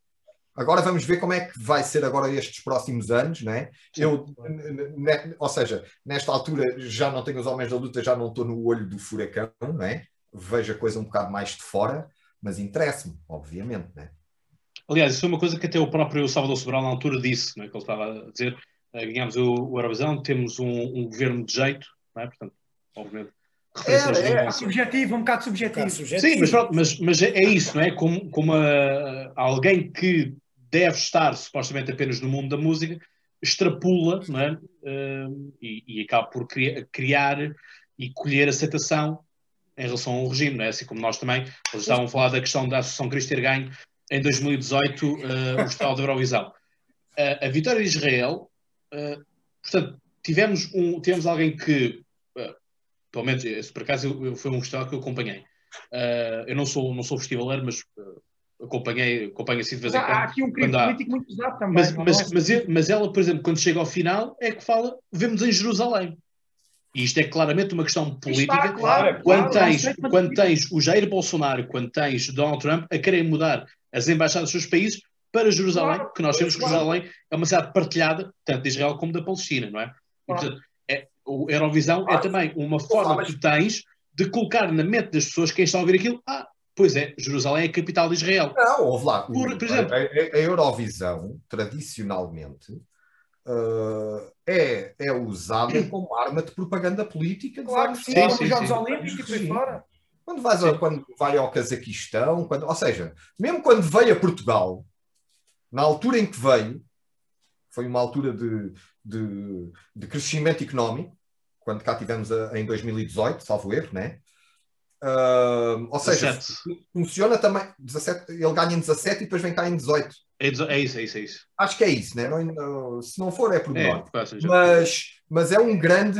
Como tem muita audiência no mundo todo, opa, é muito apetitoso em termos de propaganda política, ou claro, claro. passar uma imagem do país, não é? Aí, Portugal é altamente, porque aquilo é visto em todo o lado, não é? Sim. Os Estados Unidos da América vão querer entrar também, por exemplo. E depois do Covid tivemos a Champions. Depois do Covid tivemos cá a Champions, quer dizer. E agora vamos ter o Euro, também não sabemos bem como é que vai ser, mas na volta ainda vem cá fazer também. exato. exato. Temos o Estado. Quando ninguém quer, vai Portugal. Fazem as vacinas, a gente faz tudo. Agora vou, vou partilhar a minha, a minha memória. E a minha memória é esta. É um, um gravador da Sony, portanto, das punha-se cassetes, não é? E a pilhas. Um, e eu lembro-me disto estar pendurado no suporte da televisão e o estilo da canção a dar isto a gravar. Portanto, bootleg, já andavas no bootleg na pirataria. Eram os meus pais, não era eu, eram os meus pais. Uh, e, fui, e eu perguntei, mas vocês estão a fazer? Ah, porque está a dar o estilo da Eurovisão. E eu perguntei o que é que isso era. Eu era muito pequeno, eu teria para aí 4, 5 anos. A minha irmã não era nascida, a minha irmã nasceu em 99. Um, e portanto eu uh, lembro-me de no dia seguinte andar pela casa toda uh, com este botão aqui de para a frente e para trás, ouvir as músicas em replay, a não perceber patavina do que, é que era lá dito, porque lá está, eram músicas em inglês, em francês, nas várias línguas nacionais dos outros países que haviam, um, mas era esta também a tradição que havia, ou seja, o sentar, o ouvir, o guardar as músicas, o ir comprar na, dali a um, um, a dois meses haviam os LPs, não é? Ou os próprios os cassetes, singles, os CDs, os singles, que eram mesmo isto, eram os singles. Pagava só para ter aquela música de tal. A minha mãe, por acaso, tem a música pagava, da Grécia de... otários, tu gravavas da televisão. Bom, mas isso, isso não interessa. Mas a, a minha mãe, por exemplo, tinha... A minha mãe, por acaso, na sua coleção de, de LPs tem, tem a música da Grécia de 81. O porquê, não sei, mas sei que, sei que tem. Lembro-me de, de ver isso porque uh, o próprio, portanto, havia a capa dessa, dessa parte, mas depois havia uma estrela, assim, um género de um, de um bang, com, dizer, música vencedora da Eurovisão, no caso assim, género. Portanto, era aquele selo era, de qualidade era. que tu querias ter uh, nas tuas imagens. Portanto, a memória que eu tenho é isto, ou seja, é uma introdução da música. Olha, e eu, vou corroborando aqui o que tu dizes, já mesmo na altura em que nós ganhámos com os Homens da Luta, nós, durante uh, uh, uh, os anos que tivemos a banda dos Homens da Luta, demos muitos concertos cá em Portugal, mas eu, nesse ano ainda demos uma série de concertos para, para, imigrantes. Ah, ok. Em França, demos no Luxemburgo, na Suíça. Mas extra ou que estavam planeados? Não, não. São associações que contratam sempre o vencedor do festival. Ah, ok, ok, ok. Ok? Pronto, os gajos diziam-nos isto, vocês estão aqui porque vocês já ganharam o festival e a gente desde há 40 anos o, vencedor do festival vem sempre aqui no verão tocar e não sei o quê. Ou seja, até economicamente isso depois, ou seja, o, o festival ajuda o, o, artista a vender espetáculos. Hum, exato, exato. Bom, vamos então fechar também este hum, próprio podcast e, portanto, pedir que cada um de vocês escolhesse a música que para vocês mais marca o festival. Eu, por exemplo, a música que eu mais gostei de todas até o momento é a música vencedora uh, do Festival de Canção de 2009, pelo Alexander uh, Rubiak, que é I'm in Love um, for a Fairy Tale. Portanto, é a música que ganha o Festival de 2009 e é uh, a Noruega que vence. Portanto, música com um cenário lindíssimo de moinhos e com o Alexander a cantar e a tocar violino também. Portanto, deixa esta memória também. E, e esta música. Portanto, Pedro, Ora bem, eu tenho aqui um, uma vasta lista, como podem ver aqui neste caderno, de músicas prediletas, mas isto é do, do Festival da Canção, de músicas portuguesas que foram para, para a Eurovisão. E eu tenho muitas, como por exemplo aqui os Playback do Carlos Paião, Conquistador do Da Chamar a Música da Sara Tavares, mas uma que, pá, que me faz, não é muita confusão, mas eu não sei porquê, mas gosto, que é o baunilha e chocolate do Tocruz. Eu não sei porquê, não me perguntem, porque eu não consigo explicar a sensação que eu tenho nesta música. És goloso, és goloso. É Deve ser por causa do nome. Claro. Muito possivelmente é. Pá, mas, Tem uma, é olha uma carência de açúcar. Muito bom. Foste ao baú, foste ao baú. Fui ao baú, exato. Muito bem. João Blanco. Bem, eu tenho aqui de dizer duas, uma a nível nacional, outra a nível internacional. Por muito que eu seja malta jovem, também sou uma, uma também sou uma pessoa que. Pronto, és uma alma também. velha, és uma alma velha, né? Exato. Olha, na parte, musical, na parte musical sou mesmo, até porque o meu gosto vai muito para Queens e Beatles e coisas por aí. Portanto, Uh, eu também estando em humanidades também sou muito virado para a história, portanto sou muito, estudo muito a parte. É exatamente, o Cláudio, o Cláudio, já me está a mandar um fixe também estou muito ligado a essa parte cultural e política que teve na Eurovisão e por isso mesmo eu gosto muito de ambas as canções, tanto de 73 como de 74, que é o Fernando Tordo com a Tourada e o Depois do Adeus do Paulo Carvalho e tudo o que elas significam. Mas relativamente a uma música internacional, foi uma música do, do ano do Salvador Sobral, que ao longo da votação até ia estando sempre ali segundo, terceiro, mas acabou em sexto que era a música de Itália, que era Occidentalis Karma. Não sei porquê. Epá, Adoro música... essa música, pá. Epá, é fica super no ouvido. É algo super festival. Era exatamente aquilo, era exatamente o oposto de, daquela do Salvador Sobral. Eu adorava as duas, amava as duas e não sei porquê, gostei mesmo dessa e ficou-me no ouvido. Opa, e por falarmos em comentário político, se estiverem atentos à letra, também é uma música que tem algum comentário político. Exatamente, sim. Muito engraçado. Muito eles faziam uma espécie de meditação, estilo yoga, na coreografia, portanto ficava, ficava na retina. Muito bem. Hugo. Que ano, que ano é que foi essa? Foi é no mesmo ano do Salvador. Foi no mesmo ano do Salvador. Ok, ok, ok. Pronto, já vais pôr o tio a ouvir. 2017. É esse não, parecia, parecia, parecia que estavas a tomar nota, só isso. Ah, então pronto. Hugo. Bom, olha, não sei se já há tempo para, para agradecer ou não, mas uh, queria agradecer ao, ao, ao tio Gel, porque foi olha, uma surpresa, não te conhecia de lado nenhum, então olha, foi uma boa surpresa ter-te ter -te conhecido. Um, e assim de memórias, uh, duas canções, uma, uma portuguesa e outra estrangeira, tenho também dos Da Vinci, uh, Conquistadores, e que essa ficou-me na retina e acho que houve uma que o Paulo falou. Agora era, oh, isso era muito politicamente incorreta, agora essa dos conquistadores. Ah, sim. Pois, olha. É? Pois era. Altura... A cancel culture, a cancel, culture não ia perdoar essa. Pois não teria deixado aquilo. O assim não deixava passar. Não, não, não. E a, e a outra, eu acho que o Paulo mencionou a, Sandra Kim, que tinha o Gem Lavi, que era cantora belga, que foi das mais novas, acho, na altura, a ganhar o, o Festival da Canção. E essa canção também ficou-me ficou na memória. É. Eu tenho uma história com essa Gem Lavi. uma história traumática. Sim. Uh, eu andava na escola primária quando essa canção venceu. Salvo erro, andava aí na quarta classe e na escola onde eu andava, todas as Páscoas se fazia uma festa. Uhum. Havia uma festa, eh, aquilo como era, ainda éramos uma série de turmas, aquilo era em teatros grandes, com a no Maria Matos, etc. Vinham os pais, os amigos dos pais e tudo. E houve ali umas professoras que achavam que eu ia ter muito jeito para fazer um playback hum. desse Gem Lavi para abrir a festa eu nunca tinha falado francês na vida, portanto, elas iam tirar, durante umas semanas, iam buscar às aulas para eu ensaiar a música em francês. Eu tive que decorar aquela merda toda e eu nem sabia o que é que aquilo queria dizer. E elas meteram bué da pressure, muita pressão. Vais abrir o espetáculo, isto é a parte mais importante da cena, Eia, vai ser tu. Pá, e eu, uh, à medida que aquilo se ia aproximando, pá, comecei a ficar muito nervoso a minha mãe notava, mas eu escapava-me. Então, ah, não, não é nada, não é nada. Pá, e no dia acordo com febre. Ah. Com febre, não podes ir à festa. Eu não, tenho que ir à festa. Então lá fui à festa, cantei, caí doente. Tive uns três ou quatro dias doente por causa dessa gem lá vi. Portanto, nunca vou perdoar os belgas. Mas tive que decorar aquela merda toda. Ainda hoje tenho pesadelos com essa merda. Muito bem.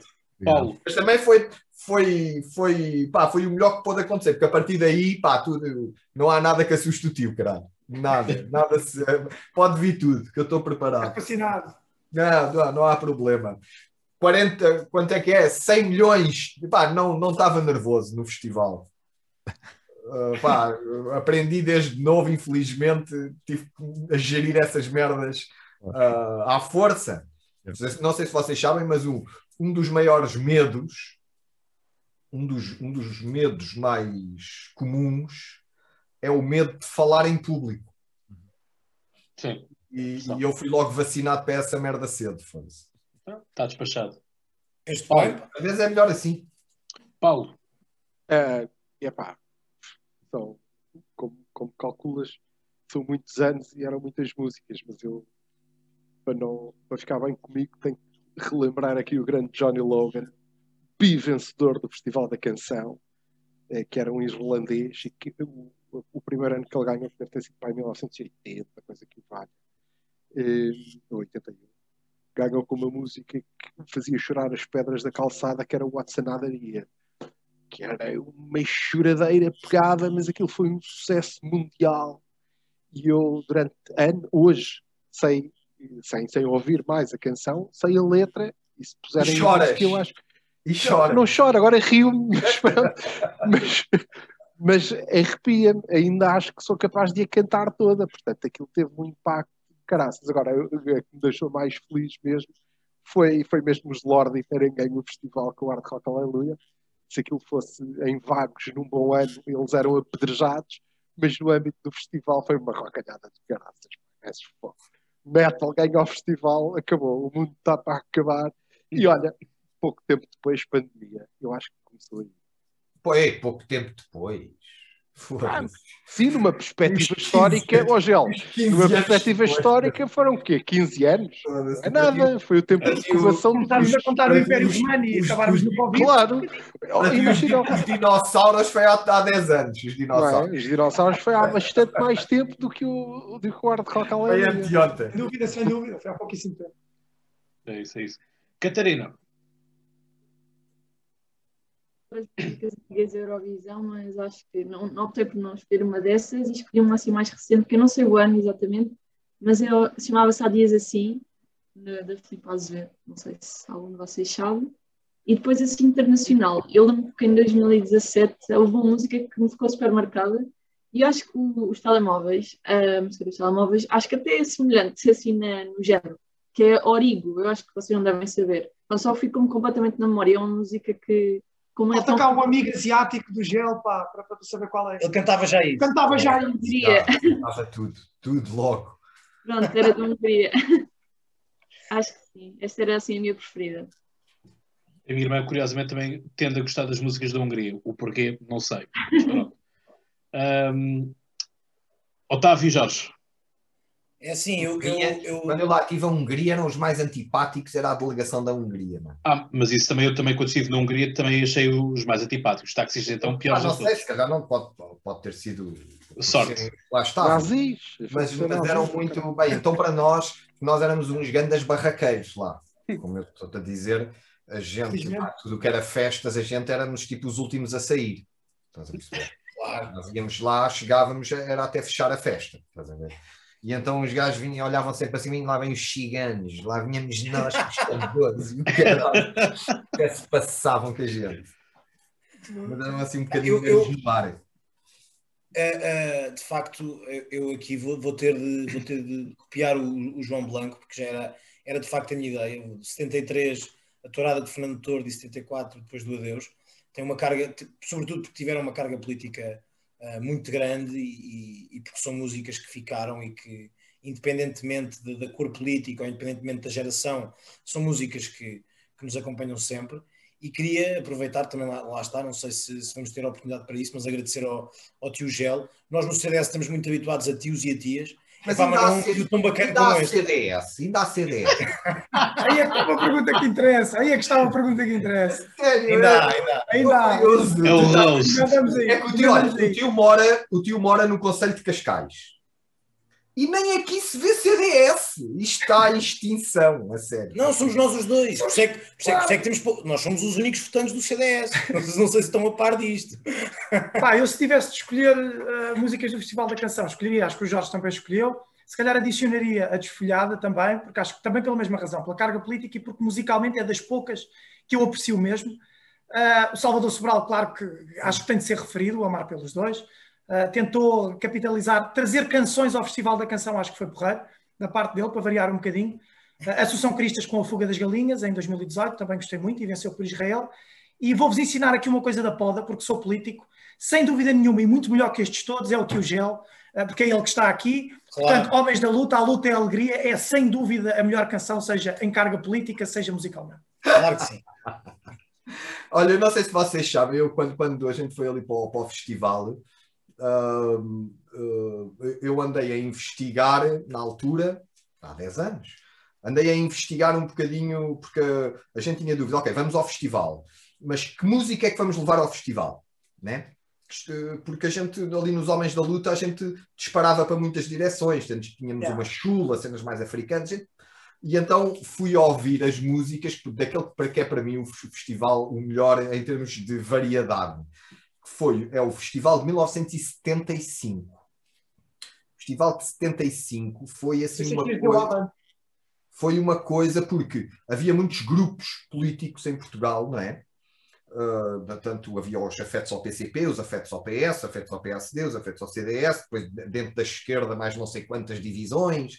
E então é um festival onde tu vês desde o Jorge Palma ao José Mário Branco, ao, o Manel Alegre a fazer a letra que depois ganhou, que foi um capitão de Abril que ganhou, um Duarte qualquer coisa, um senhor de bigode. E aquele, aquele festival foi aquele que nós nos inspirámos mais, porque foi um festival que era, era o primeiro festival depois do 25 de Abril, né? e que foi um festival que pá, toda a gente foi, percebes? E nós é, é, foi essa a nossa inspiração quando fomos, era ok, vamos aqui trazer um bocadinho aqui o espírito do Festival de 75, né? Estava tudo ali na luta fortíssima, compreendo. E, e, eu lembro-me que opa, vou guardar sempre memórias muito, muito especiais de, dessa vitória do festival. É daquelas coisas pá, que um gajo não esquece, né? E, e, pronto, por tudo. E, e periodicamente é, é, é sempre algo que, que, que o pessoal tem, tem curiosidade em falar comigo que também é engraçado, percebes?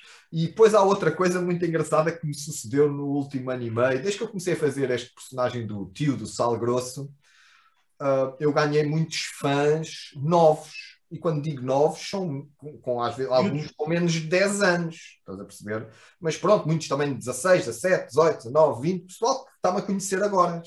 E então, uh, eu, de, periodicamente, sobretudo quando é os festivais, ou porque a RTP dá umas repetições, ou caralho, aparecem bué espantados assim, quê? O tio Gel é o gajo dos Homens da Luta! São muito espantados.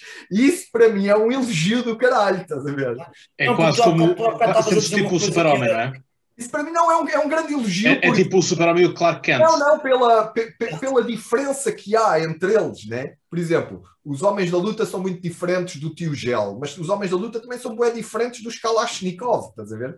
Yeah. Ou seja, eu sou, eu sou assim um bocado uh, a cena da comédia, para mim, dá-me uma grande liberdade para eu fazer realmente o que me apetece. E, e, eu, como sou um gajo que gosto de música muito variada, eu, para mim, não há nenhum problema em. Eu hoje tenho um, ou seja, já tive um projeto de heavy metal, a seguir um projeto de música tradicional portuguesa e agora tenho um projeto de música eletrónica. Isso para mim não é nenhuma contradição e a, a comédia dá-me isso. Yeah. Percebes? Essa, é essa liberdade de tu poderes ir, porque às vezes na música o pessoal leva-se muito a sério. Ou seja, tu se és um músico assim já não podes fazer uma cena assim, não, isso parece mal. O pessoal da música yeah. tem ali muitas vezes regras muito estritas, que são regras que nem existem, que são quase construções de areia, de nada, mas que são preconceitozinhos. E daí a cena de, dos Homens da Luta terem tido tanto impacto no festival, mesmo por esse lado de vir da comédia, né? A comédia a cena fixe na comédia é, é tu tanto fazes rir como metes pessoal a espumar de raiva com a mesma piada. Estás a ver? ainda, te vamos vamos ver no fado. Essa é muita beleza. Sim, sim. No, mas eu ainda sou novo para o fado. É, pronto. Tens ganhar uma zurra, tens ganhar uma, uma, umas rugas, tens que fado, mais na eu, vida. Eu vejo-me no fado, eu antes do fado ainda me vejo ali numa fase meio Roberto Carlos das baleias. E as baleias que cruzar. Você suporta a barra, mas aí eu ainda vou ter que encontrar Jesus. Ou seja, são coisas que eu vou fazer mais. Gospel. Vou acontecer, tio, gospel. Tens que ir para o gospel. É, vai ter que haver Vai ter que haver uma igreja do tio é que era. Uma igreja Olha, a igreja do tio. É, é. Olha, tinha dado jeito para fazer espetáculos agora. Isso, olha, verdade. Mas olha que isso colava, ah. não é? Portanto, o, o, os sobrinhos passavam a ser fiéis seguidores. Eu não colava e em, e em, termos fiscais. Oh, esse, é uma delícia. Aí é que colava a sério. o, tio, o tio também tinha um sketch Era tudo fora de evangelista brasileiro, não tinha? Como? um evangelista brasileiro no Vai Tudo Abaixo, não tinha? Era o meu irmão que fazia. Ah, Esse era o meu okay, irmão que fazia. confusão. Podíamos é, ressuscitá-lo. Pega no pipi, enfim. A gente não vai. A gente não, é, a gente não vai tudo abaixo, ainda tivemos ali uns namoros também, há uma cena da Bossa Nova, que era uma cena que também dava gozo fazer. Mas, mas, mas eu, eu para mim, eu estou sempre assim no meio de dois mundos. E eu, às vezes, sou um bocado mal interpretado nesses dois mundos. Eu, eu, eu movo-me sempre entre a música e a comédia. E eu, na comédia, olham para mim como um gajo da música. E eu, na música, olham para mim como um gajo da comédia. E eu estou sempre assim neste limbo, mas também estou confortável porque não tenho muita concorrência, estás a perceber? Mas, mas às vezes cá, eh, eu acho que é uma cena um bocado portuguesa. Há, há, há a cena de, é pá, tu se fazes isto, não podes fazer aquilo. É, não mexe centímetros. Eu, para mim, isso nunca fez sentido nenhum. É isso. Bem, vamos, vamos procurando também concluir. Cascata, falta só tu. Eu não sei se eu vou ter tempo para falar sobre tudo o que eu queria falar. É, mas, lá, rápido, lá mas, mas, mas, também tens, tens, o teu podcast, Cascata. É verdade, é verdade. então temos que, temos que ver se o tio vai lá um dia. Temos que combinar isso, mano. Uh, o que eu queria dizer, antes de dizer uh, o, as minhas escolhas, era eu gostava muito que o tio ressuscitasse os algoristas para dar mais uma ida à Eurovisão, que era uma coisa que eu adorava, ok? Não, eu acho ambiental é uma coisa todos que nós, sentido. Todos nós podemos fazer isto nos nossos podcasts, fazer pressão para convidarem o tio para a Eurovisão. Olha, todos nós podemos não, é assim, eu vou, eu vou dizer uma cena. Eu, eu um dia gostava de voltar ao festival. Eu gostava de voltar a concorrer no festival. E se fores como velho notável, vai lá e reivindica com todos. Eu, para escolher um personagem meu para ir ao festival, era o Carlinhos, o machista gay. Por favor! Ei, por favor! Bem, por favor! Hashtag, pá, hashtag Carlinhos, machista gay. Machista gay na Eurovisão. Era o Carlinhos a cantar, né? Carlinhos na Eurovisão. Vais a criar este fato, hashtag, Carlinhos na Eurovisão. Fato branco, fato branco e ao lado quatro, dança, quatro dançarinos, cada um, cada um da sua etnia, só de oh. tanga. Só Por favor, Gel. Já estou, já estou a ver o sucesso. Eu já estou a ver o não, sucesso. Não, é, é, é, na Eurovisão. Só se for noutro país, só se for concorrer noutro país. Estás a ver porque é que não te vão convidar, não estás? Não posso, posso concorrer noutro país. Tu sabes que na Eurovisão dá para fazer isso. Eu, eu posso concorrer noutro país. Então, Olha, tentar Malásia. Ou seja, não há, não há uma exclusividade. Não há uma... Malásia. É interessante isto na Eurovisão, porque no fundo a Eurovisão, parecendo que não, as, as, uh, tem, tem alguns princípios que são bastante, que me agradam de uma cena pan-europeia, né? Uma cena de uma Europa Sim. sem fronteiras. Eles já lá estavam. Eles uh, culturalmente são um bocado precursores disso, né? e essas regras são ah. bacanas. Tu podes ser irlandês e concorrer na Inglaterra ou na França. Pá, não há problema, né? Eu gosto disso. A própria Celine Dion chegou a ganhar a Eurovisão. Na Bielorrússia, ele tinha como representante da Bielorrússia, não se admirem. Ah, isso era lindo, era lindo. No regime comunista, pá, era, era lindo. Yeah, mano. Yeah. Os dançarinos todos de bigode, lá como o Lukashenko, estás a ver? Espetacular. Todos oleados. Olha, o Co... Olha, então vais para o Kosovo. Olha, vais para o Kosovo. O Kosovo quer fazer uma reafirmação europeia. Ou a Albânia, ou a própria Albânia. A Albânia ainda é um pouco, politicamente ainda é um pouco complicado. O Kosovo alinha logo. Não, a Albânia, eu dou-me bem com essa gente. É, pronto. a gente está aberto ao negócio. É só está aberto ao negócio, estás a ver? São comerciantes, mano.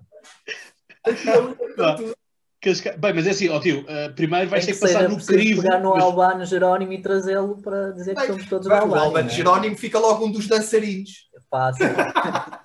Mas olha, primeiro vais ter que passar no crivo do Twitter, não é? da cancel uh, culture. É pá, olha, o Twitter é engraçado, porque o Twitter é uma cena que tem descambado um bocado. O Twitter está um bocado descambado. Antigamente era mais o Facebook, que era mais assim, onde tu apanhavas a cena mais agressiva. Mas agora, e o Twitter até era uma cena onde tu conseguias, tipo, pá, havia ali um certo nível de tolerância. Agora não. Agora é o contrário. Agora é o Twitter, anda tudo ali. Pá, por exemplo, eu, eu no, meu, no, meu, caso já me aconteceu e eu sei que isto vai me acontecer mais. Que é o seguinte: imagina que é desenterrarem merdas e descontextualizarem uh, agora. Já me aconteceu e eu sei que vai que volta a acontecer. Pá, que é uma cena. Pá, é, é mesmo um sinal destes tempos, né? Um gajo vai, vai procurar, encontra e aquilo do nada fica treino e estamos a apanhar. Boa. Nas pedras. Obrigado, filha. A minha filha me informar que o nosso cão. Mais uma participação. Já fez três cagadelas, nosso cão. Informação dramática. É um cão que está bem alimentado. Tá, pronto. Mas estávamos cagar a falar. e andar, não é? Tio, cagar e andar, não é? Qual é que era o assunto? Era o cagar e andar? Não, não era o cagar e andar que a gente estava a falar. Ah, do Twitter. Do Twitter. O, Exatamente. É, é. O cagar, cagar e andar o cagar e andar, epá, é até para mim, é até agora é a melhor, é a melhor opção. Porque um gajo para responder a isso. Não, mas eu, eu tive uma. Eu tive uma cena até de um gajo da, da política. Um gajo da política da direita. Não vale nada. Um gajo da política da direita, mas um cota. Não interessa. Engravatados, pá. Um cota, daquele já com carreira. Foi desencantar uma merda que eu tinha feito com os Homens da Luta em 2012 ou 2013 um sketch qualquer contra o Passos Coelho, nem lembro o que é que era. Pá, e, eu, e foi este verão passado. E um gajo, pá, eu tenho o meu Twitter, né? De repente abre o Twitter e começa a ver ali uma data de cenas. E eu assim, um gajo nota logo que está a passar ali alguma coisa com o teu nome, né? Então era o gajo, ah, é o que estes andam a fazer, estes escardáceos. Ou seja, com uma cena dos homens da luta, como se fosse agora, percebes? Ah, mas isto é muito, é, eu acho isso muita é, é muito... como se não fosse uma persona, não é? Como, não, se, não fosse é, é muito... como se não fosse uma persona. É um, não, é um espírito, ou seja, embora uh, seja algo que acontece agora, isto é, um, é uma mentalidade muito antiga, que é a mentalidade da, da vizinha do resto de chão, estás a ver? Da, da chibaria. do prédio. Da chibaria, da chibaria. chibaria. Olha, o Código também falou da chibaria. A chibaria nunca viu nascer ninguém. Estamos outra vez numa, estamos numa altura outra vez de muita chibaria. Está tudo a apontar o dedinho. Olha, olha o que este fez, olha o que este. Epá, é uma cena muito picuinha, muito Pidesca, não é? Pidesca. yeah. Eu acho que isso é o pior do que temos agora. É isso, é, é muito assim. Mas enfim. Bem, eu comigo tenho muito que procurar, tenho lá muita merda para trazerem. Graças a Deus! É só meter sal na brasa. Pesquisem à vontade. Mas nem Mas pronto, tu. vamos ver, vamos ver Gel, se, o- se o desculpa Carlinhos lá, chega lá. Ó ó, ó, Gel, nem tu sonhavas quando criaste a personagem que o Black Skin existia mesmo. Só Pois. descobriste agora, não é? Estás a ver? Pois, isso é daqueles casos de. A realidade supera largamente a ficção. meu. É, é, é, é. Eu não sei se não existia, ou seja, eu nunca tinha visto, mas aquele personagem Pronto. era bastante absurdo, mas faz sentido. Hoje em dia eles andam aí. Está aí. Eles andam aí, mano. Olha lá o assessor do outro. Já vale tudo, mano. Estás a ver? Cada um é, é, é- cada um é o que quer ser. Dizer assim, pá, mas eu sou. Mas, é, mas tu és preto. Ah, pá, mas eu sou. O que é que tu tens a ver com isso? Estás a ver? Vale tudo. Fazes melhores, melhores previsões que a Maia. Já viste? Faço, pois faço. A Maia vai ser, se calhar, o, o Chega ainda mete a Maia a concorrer É candidata à a Câmara, à É da Maia. candidata, é candidata ao Porto, à Maia. Não, a Maia, a Maia. que ser. Maia fazia sentido. Maia para Maia. tá. Maia para Maia. Atenção, que esta cena do. A cena da, destas figuras públicas estarem-se a chegar ao Chega, isto é só o começo. Ah, sim. Achas? Mais. É só o começo, acho. Acho mesmo. Epá, eu tenho uma teoria muito própria sobre o Chega. Eu acho que é o começo do fim. É, é dar voz a estes gajos que, que o Chega acaba. Porque o André Ventura ainda se consegue safar. Agora o resto, Luke Mombit, João Tili, quando chegarem a deputados da Assembleia da República, acho que acaba a brincadeira. Espero eu, pá, espero eu. Vamos ver. Vamos ver. Sim, mas, Vamos pronto, mas, mas esta questão, mas esta questão do, do, do Nuno Graciano, por acaso ainda ontem falei disso no, num direto no, do Diário do Distrito, no comentário, comentário político semanal, e eu disse uma coisa muito simples, que é o Nuno Graciano é o sintomático de tudo aquilo que está a acontecer e é, e é, e é o discurso que o Chega agora se quer alimentar, que é tu és uma estrela, mas o sistema não te permite que tu estejas lá. Ou seja, é dizer que o sistema está corrompido das cunhas, e portanto tu já foste um apresentador, e nós olhamos para Nuno Graciano, SIC, TVI, Canal 11 também, ele chegou a fazer programas no, do Canal 11. Mas agora, agora está na CMTV, não é? Eu acho que ele já não está na CMTV. Epá, acaba, acaba por ser um. é Achava um- que fazia as manhãs da CMTV. Parece um Niman. Parece Não, um- não, já há muito tempo que não faz. Já há muito Ah, não? tempo que não faz. Não, não, não. E portanto, eh, este discurso do, do Chega é muito isto, que é eh, tu podias estar longe, mas o sistema é que não te deixa. Portanto, tens de te revolucionar contra, Claro. contra a coisa. E, portanto, tu vais buscar, são pessoas que, enfim, Luta, luta, camarada, luta. Nós, nós ontem no nosso podcast também falámos um bocadinho sobre o Nuno Graciano, pá, mas não falámos demais e, e o tio Gel percebe certamente Porque é um podcast político. E não, e não é só isso, é porque, e porque, e porque a piada, não, as piadas não se devem explicar, não é? Portanto, a piada é só ele ter sido candidato. Depois falar sobre isso é estragar a piada. A piada em si é, é, é só a candidatura. Portanto, sim. Mas Epá, pronto, Vamos lá ver, eh, para terminar isto. termina, termina, termina. É assim, ah, eu acho que toda a gente tem o direito a candidatar-se. Certo, claro. Ponto. Ahm, bem ou mal, não vou discutir, mas o Chega é um partido que foi aceito pelo Tribunal Legitimado, claro. Certo? E tem o seu espaço. É, é, algo, é, algo, é algo que é discutível, mas que neste momento dá-se. Portanto, eu acho que o pior que se pode fazer é entrar numa. Ou seja, ahm, a Caça às ju- bruxas. não, a jucosidade, a jucosidade joga a favor do mais pequeno. Claro, claro. Vamos imaginar, eu sou um gajo grande na minha área, tenho uma grande audiência, imaginar. tenho uma grande audiência. Não, mas uh, vamos imaginar que eu sou um gajo grande na minha área, mesmo dos maiores, tenho uma grande audiência naquilo que eu faço. Estou, nos- no maior canal com, com o melhor slot de horário, tenho muita atenção. Tu, quando desproporcionalmente entras em jocosidade contra alguém mais pequeno, tu estás a proporcionar o crescimento desse mais pequeno. Claro que Claro, sim, claro. claro que sim. Isto é Claro que científico. sim. Isto não quer dizer que não seja, que não possa ser feita, mas Para, tem que ser para feita. Estar tem, melhor, que ser feita tem que ser feito isso com a noção que isso acontece Claro. e não de não, não tenho nada a ver com isto. Estás a perceber? Sem dúvida. E, e isso tem acontecido cá. A cena do gozo, gozo, gozo, gozo, mas o gozo cresce. Estás a perceber? E cria contra-reações. E dá força a quem está a ser usado, claro que sim. Claro, e basta pensarmos como é, basta pensarmos como é que aconteceu com o Trump. O Trump foi precisamente, foi precisamente a mesma coisa, foi um gozo mundial e, yeah. e acabou por ser presidente dos Estados Unidos da América, não é? Portanto... Yeah. Yeah. E, e, e, e, alguém inteligente embarca nisso, não se importa. Claro, claro. Quer dizer que falem de ti, por exemplo. Exatamente. O, Graciano, essa notícia saiu e toda a gente estava a falar disso. Toda a gente está a falar. Só isso, já, só, isso já é, só isso já é capital político. É, é. Só isso já é capital político. Porque depois há outras coisas e ninguém sabe quem é que é. Exato, tal e qual. Tal e qual. É um Obrigado também por, esta, por este apontamento político. Uma política ótima, pá. Obrigado por este, por este apontamento.